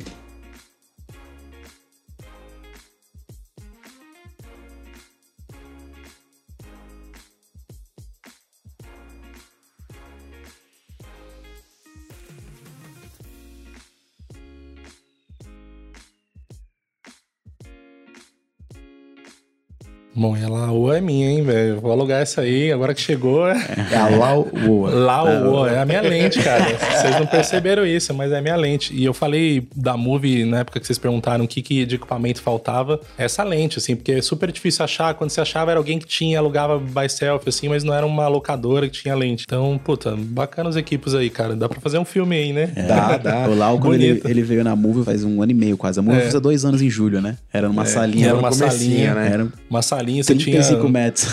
três, quatro lentes, cara. Eu vim hoje aqui, pô, parabéns, meu. Eu acho que é, é, o que o Davi falou da gente incentivar o audiovisual, trazer as pessoas para perto. Você tem uma acessibilidade de câmeras igual você tem aqui, a, a, lente que a gente nunca acha em lugar nenhum, o Edelchronic que é automático. Putz, isso a gente não acha em outros lugares. O filmmaker precisa entender que não existe esse gap de para é, ele. exato. É, ou você vai numa locadora e aluga uma ARRI ou, ou não tem a opção, entendeu? Ou, uma, é. ou só uma 73, não tem um Verdade. meio termo. Então, bacana a Movie ter esse incentivo do audiovisual e os equipamentos que estão aqui, eu acho que realmente não é um jabá comercial, não. É um incentivo ao, audiovisual, de ter equipamento disponível para vocês. Assim, vem aqui, aluga é, sistema. Eu já aluguei o 300, já aluguei aqui com vocês também, já fiz estúdio com ele. Puta, se vocês olharem para fora, é os equipamentos que todo mundo tá usando lá fora é, e a galera tá trazendo. Tá eles. Trata só de dinheiro, é mais sobre propósito. Sei lá, vou dar um exemplo. O meu canal de YouTube, o Cropada, com o Marcelo e com a Rúbia, né? É, a gente tá querendo trazer os conteúdos que a gente queria assistir não tem. Então Exato. a locadora é um pouco disso também. A gente quer trazer os equipamentos que quando a gente estava começando, a gente queria ter acesso e não tem. Então é muito sobre o propósito, né? Eu acho que a, o propósito da Move Locadora não é só ser mais uma locadora, porque de locadora o mercado é, já tá cheio. Já tá cheio, não, né? mas... mas quem que você liga e você vai contar o seu projeto e vai falar, olha, a gente tem um negócio que é especial que vai ajudar o seu projeto de tal forma, trazer novidades. E, gente, ó, vou dar. Não vou dar muito spoiler, mas tem muita novidade chegando aí nos próximos meses na Move. Mais do que tem aqui que eu vi hoje. Muito mais. Boa. Nossa, chegou uma batelada de coisa, mas vai chegar nos próximos meses coisas que ninguém tem no Brasil que até tá difícil de achar em outros lugares na gringa, assim. Então a gente tá trazendo muita novidade quente para vocês, porque a ideia é esquentar o audiovisual e fazer o nosso mercado crescer juntos. Já é despedido do Ivo hoje, que a gente já não enxerga mais ele o ano todo, né? Não, a gente não troma mais ele o ano todo. Você é louco. Ô, Lau, e foi legal lá quando eu fui conhecer a, a Butchers também. Ele tem tipo uma expedição que é bem característica, assim, com uma parada de açougueiro, né? É, tem aquela cortina de plástico cortadinha. E a gente ficou lá trocando ideia dos equipamentos. Você lá tem alguns equipamentos que vocês usam muito, né? Que não compensa alugar, né? É, a gente nunca foi nessa, nessa levada de ter equipamentos, a gente sempre forçou muito de não ter equipamentos. Então a gente ficou com a 5D muito tempo, umas lentes que a gente tinha, enfim, para manter ali. Ah, precisa gravar um depoimento agora, eu tenho uma 5D, um conjunto de lente, tripé e tal, um- uma engzinha para gravar naquele momento. É, mas é, de um tempo para cá a gente teve que comprar alguns equipos, aí a 5D com certeza ficou defasada. Então hoje a gente tem uma FS5, uma 7.3, tem uma 6400 lá que eu nunca usei, mas Legal, ela né? é uma, é uma pequenininha que a gente trouxe para ser de segunda câmera, uma câmera backup. É, eu tenho uma VIC 2, é, uns equipos Tem uma, pequenos. uma assim. luz, né? Lembra que você mandou? Tem, é um eu, tenho, Dracast, é, eu tenho um kit drycast, tenho um kit Aperture lá pequenininho, tem um puta, Yangnu um milhão, só que a gente não usa mais, né? Mas tá lá. E, Aposentei também. é, o nosso forte realmente na equipe, assim. Então eu acho que se a gente falar, putz, os equipamentos da Butchers, a gente tem uma FS5 ali que aguenta a onda e tal, o restante a gente aluga bastante. É, você, você usa muito pra dentro da casa o que você usa direto, e Direto, você aluga o é. resto, né? Ah, pra estar atendendo os, os fixos, né? Sempre tem aquela demanda, né? Aqui na UV a gente agora tá atendendo a Etna e o Itaú como cliente fixo. Então já tem um kit aqui pronto de Aperture. Já dos caras, né? É, principalmente pra deixar pra. que é um, um padrão, né? Que como eu sei que eu vou usar muito, pelo menos duas vezes por semana, então não vale a pena alugar, vale a pena comprar um kit desse, né? É, e minha maior dificuldade, assim, até como filmmaker, a gente tem que pensar nisso, é a sua familiaridade com o equipamento. Então não adianta você alugar um equipamento também que você nunca viu, que você não manja. Então, assim, pô, é bacana você ter uma câmera lá que atira cola, você sabe fazer exatamente. A 5D pra mim é isso, eu sei fazer tudo nela. Deu então, uma emergência, tá uma na emergência mão. toda, assim. A 7.3 eu ainda dou uns perreios, agora eu fico fuçando em menu, porque eu volto a falar, não sou esse cara técnico, mas a familiaridade com o equipamento é o mais primordial. Então você tem que ter um equipamento que você sinta-se à vontade, confortável em usar, enfim, né? Isso aí. Bom, pra fechar o podcast, eu queria perguntar pra vocês onde vocês buscam as referências, quem que inspiram vocês, Pra deixar uma dica aí pro pessoal que tá ouvindo. Eu acho que referência é muito relativo, eu acho que tá job a job e como você estuda cada trabalho, né? Eu busco muito Vimeo, eu acho que a busca de filmes, filmes referência no Vimeo é, é incrível. Tem Pinterest para arte, é, a gente tem algumas ferramentas para making off, tem muita coisa em Instagram, perfis de Instagram. A gente fala que o Instagram é uma ferramenta muito aberta, então para você ver tudo que acontece ali por trás das cenas é, é onde a gente água onde a gente bebe. Eu falo que eu não tenho uma referência específica que te fala, olha, vai lá, segue fulano, ciclano, porque tem muita gente de fato. E eu busco pessoas que são pintores, por exemplo, que não tem nada a ver com audiovisual, mas que pintam, é, escritores que, putz, escrevem coisas legais. Então eu sigo, de certa forma, muita gente aleatória, assim. Mas a gente vai começar um trabalho na produtora, a gente para, estuda o trabalho, fala, bom, trabalho emotivo, vamos procurar referência. Então cada trabalho realmente tem um estudo. E aí a referência varia de acordo com cada trabalho ali, né? Nas suas viagens, consegue pegar alguma coisa? Cara, sim. E aí eu, por exemplo, eu fui pra Turquia o ano retrasado e lá eles tinham bastante teatrinho, sabe? Aqueles teatrinhos de papel e tal. Geralmente os brindes, coisas assim, eram bastante do Darvish, enfim. E quando eu voltei, eu falei, não, eu, queria fazer um 3D. Eu, eu, eu piro em cinema 4D, eu sou apaixonado por fazer 3D. Inclusive, assim, todos os jobs que eu vou começar a fazer, como eu não sou o Davi, assim, não sou esse cara técnico, eu, eu testo tudo no 3D. Eu hora. faço a luz no 3D, eu coloco tudo no ah, 3D. você já usou o Cine Tracer, cara? Não. É um. Pra, pra... Nossa, vai ajudar a sua vida, porque o, uma observação aqui tem um canal de cinematografia chamado Cinematography Database, Sim, que é de é um o- japinha lá, é. o Matt Workman. Sim. E aí ele lançou um jogo no Steam que você baixa, que ele montou um simulador de cinematografia 3D. Eu já vi isso, cara. Eu nunca usei, não, mas eh, parece bem Você bacana. fala, ó, vou filmar com uma 7.3 com a lente tal, ele já te dá a perspectiva. Aí tem mil luzes no catálogo. Ah, eu quero pôr um 300D com light dome, quero pôr uma xícara de Certinho. café, um ator e você monta tudo digital. É, o cinema 4D é um pouquinho além, né? É mais difícil de fazer ali, mas é a maneira como eu encontro de vou testar a luz, vou fazer um setup, vou. Até nessa questão da caixa de espelho que a gente ia fazer na época, eu queria saber onde colocava a câmera e não rebatia. Então, e não existe isso, Uhum. né? Aí eu testei isso, eu coloquei vários espelhos, testei. Então a, a, a, minha busca é sempre olhar na pós ou como eu consigo resolver na gravação alguma coisa que eu não saiba, entende? Legal. Eu busco muito é, making off. Eu adoro desconstruir, eu gosto de ver vários trabalhos que eu gosto. E eu busco muitos making offs para ver como foi feito, Isso né? é muito bacana, né? Cara, é. nossa, é muito bom que você cria uma referência não só do que você quer fazer, mas você aprende a fazer, né? Inclusive, até esses dias a gente lançou o episódio do Cropada do making off do Di Ferreiro. E eu sinto eu me sinto meio órfão da MTV, que tipo, você via o clipe e logo é. em seguida já tinha um making off de 10 minutos, entrevista com o artista. E assim, eu falei, pô, eu quero fazer o making off que eu gostaria de, de, de ter assistido, né? Então, eu, eu, gosto muito de buscar making off, até de campanha publicitária. Às vezes tem umas é, campanhas gringas, bacana. assim, legais, tipo marca de roupa. Aí eu coloco marca tal behind the scenes. Aí, tipo, vou no Google, acho. Cara, a gente filmou. A gente filmou um trabalho lá pra Netflix ano passado, não posso falar o, o nome é. da série que a gente filmou, mas eu busquei o nome da série no Google e aí achei um making off específico da série, achei os tipos de filtro que foram usados. Legal. Então eu gosto muito de, dessa questão de making off. Sigo uma batelada de gente no Instagram. Muita gente. E um recurso que é pouquíssimo utilizado, pouca gente sabe que existe no Instagram, são as coleções. Você clica lá em salvar, salva na coleção, eu crio pastas. Então eu tenho uma pasta diretor de fotografia que eu gosto, eu tenho uma é. pasta frames bonitos, eu tenho uma pasta equipamentos novos que eu descobri que eu quero trazer pra locadora. E eu vou nessas pastas eu vou agrupando. Então eu faço muito isso e também consumo muito Vimeo. É, eu gosto muito de ver YouTube e eu gosto de ficar atento em tudo. Porque chega uma hora, né? Quando você tá aprendendo algo novo, você tá estudando, as coisas não são automáticas pro seu cérebro. Então você vê, você fica fascinado, você fica meio bloqueado. Hoje, eu consigo ver, pelo menos em termos de fotografia, eu tô vendo um filme, eu falo, Kinoflow, 1,20m de cima, com colmeia, Cook S4 de lente, Dolly tal, Fischer aqui no chão, tal. Eu já sei como foi feito. De tanta repetição, vira uma coisa automática, você nem pensa, vira memória muscular. Então, quanto mais você consome conteúdos diversos, vê comercial de televisão, e no meu caso, né, como eu sou fotógrafo, eu quero saber como que eu vou criar isso, né? Então, além de ter frames bonitos, né, eu acho muito legal a referência do clássico também, porque a gente não pensar só na ferramenta, mas a gente pensar no o que faz uma bela imagem. Então, estudar conceitos como contraste de cor, contraste em geral, é, é, volume com a luz, direção de luz, enquadramento, todas essas coisas, né? Estudar o que existe em comum na arte, fora da cinematografia, né? Na, na, na arte geral, que se você aprender o que faz uma bela imagem, aí você pega os elementos que fazem uma bela imagem e você aprende a usar os seus pincéis, que são a câmera, a lente, a luz, para poder construir essa bela imagem com os recursos que você tem em mãos. E quanto mais você assiste de tudo, quanto mais você emerge o seu cérebro de coisa, mais automático vai ficando. Então, hoje chega um pedido de orçamento, eu falo, cara, esse filme ia ficar é. lindo se começasse igual aquele filme tal. Então, você já tem uma referência de linguagem, né? O cinema, ele é uma língua que tem vírgula, ponto, né, regras.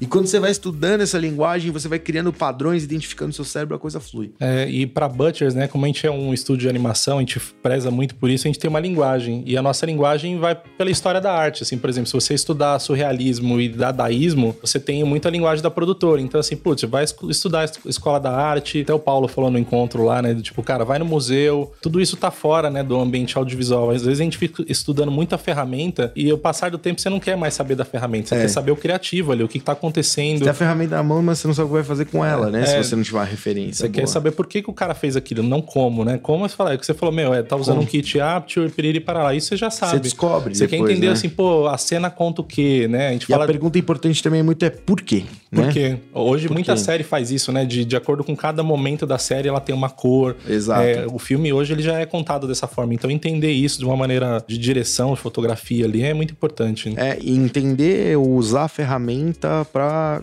como um recurso para contar a história, né? Eu adoro esses filmes novos aí que estão sendo feitos em vários atos e vários formatos. Tem o filme do Steve Jobs que é em três atos. Começa em 16mm, é. película, é.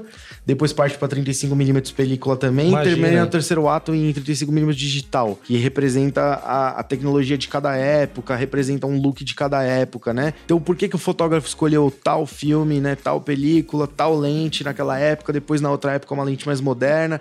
Então é um pouco, né? O que, que eu tô querendo transmitir? É, e tem uma galera que vai se destacando de acordo com o tempo, né? Hoje a gente fala de animação do Ariel, do Blink My Brain, assim, pô, o cara destrói. Todo mundo acha ele uma baita referência e é o cara que realmente tá. O povo fala, meu, é uma baita referência atual. Então acho que dependendo de cada momento, né? Assim como na época 5D Felipe Bloom era. Ah, todo mundo falava é. do Felipe Bloom. Então hoje a gente tem outras pessoas, tem pessoas novas, tem diretores novos também que estão arrebentando. Então a gente segue esses caras e fica assim, bom, como que esse cara tá conseguindo fazer isso, sabe? Sim. O fast cut aí tá, tá dominando, a gente ter essa coisa de frame sobreposto da imagem. É você olhar realmente o que tá acontecendo no mercado, hiperlapse, drone, coisas assim, que você junta tudo ali e faz uma referência, né? Bom, pessoal, para fechar aqui, eu queria falar um pouquinho da Filmicon, que vai ter esse ano a nossa nona edição, Filmicon 2020. Vai ser aqui em São Paulo, no dia 23 de maio, um sábado. São mais de 11 horas aí de conteúdo e os palestrantes já estão confirmados, os ingressos já estão sendo vendidos. Só você acessar aí filmicon.com.br barra 2020. Já tem um monte de gente aqui anunciada. Tem o Guilherme Coelho, o Rabbit Filmes, tem o Rafa Edson, o Monotoshi, a Sabrina Wilkes. Eu vou fazer uma palestra lá sobre transmissão ao vivo, Felipe Beiso, Fernando Lideck, o Marcinho vai falar comigo sobre live, tem o Hugo também, o Davi Valente, o Cajal, o Rafa Costa do Sala de Edição e ainda vão anunciar ainda mais dois palestrantes aí em breve. Toda a programação tá no site, os ingressos já estão à venda.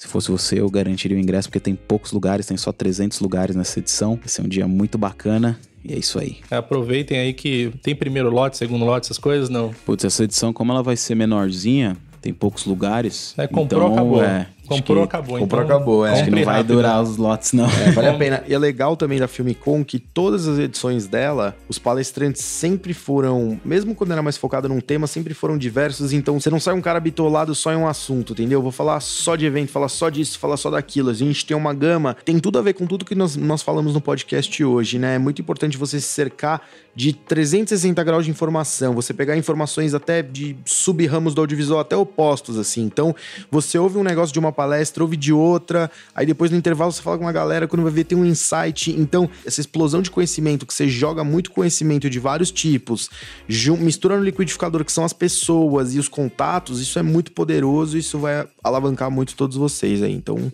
encontro vocês lá, vai ser muito massa a gente estar junto. E eu vou falar também na Filmicom um pouquinho mais sobre esses assuntos que a gente disse hoje, entre várias outras coisas.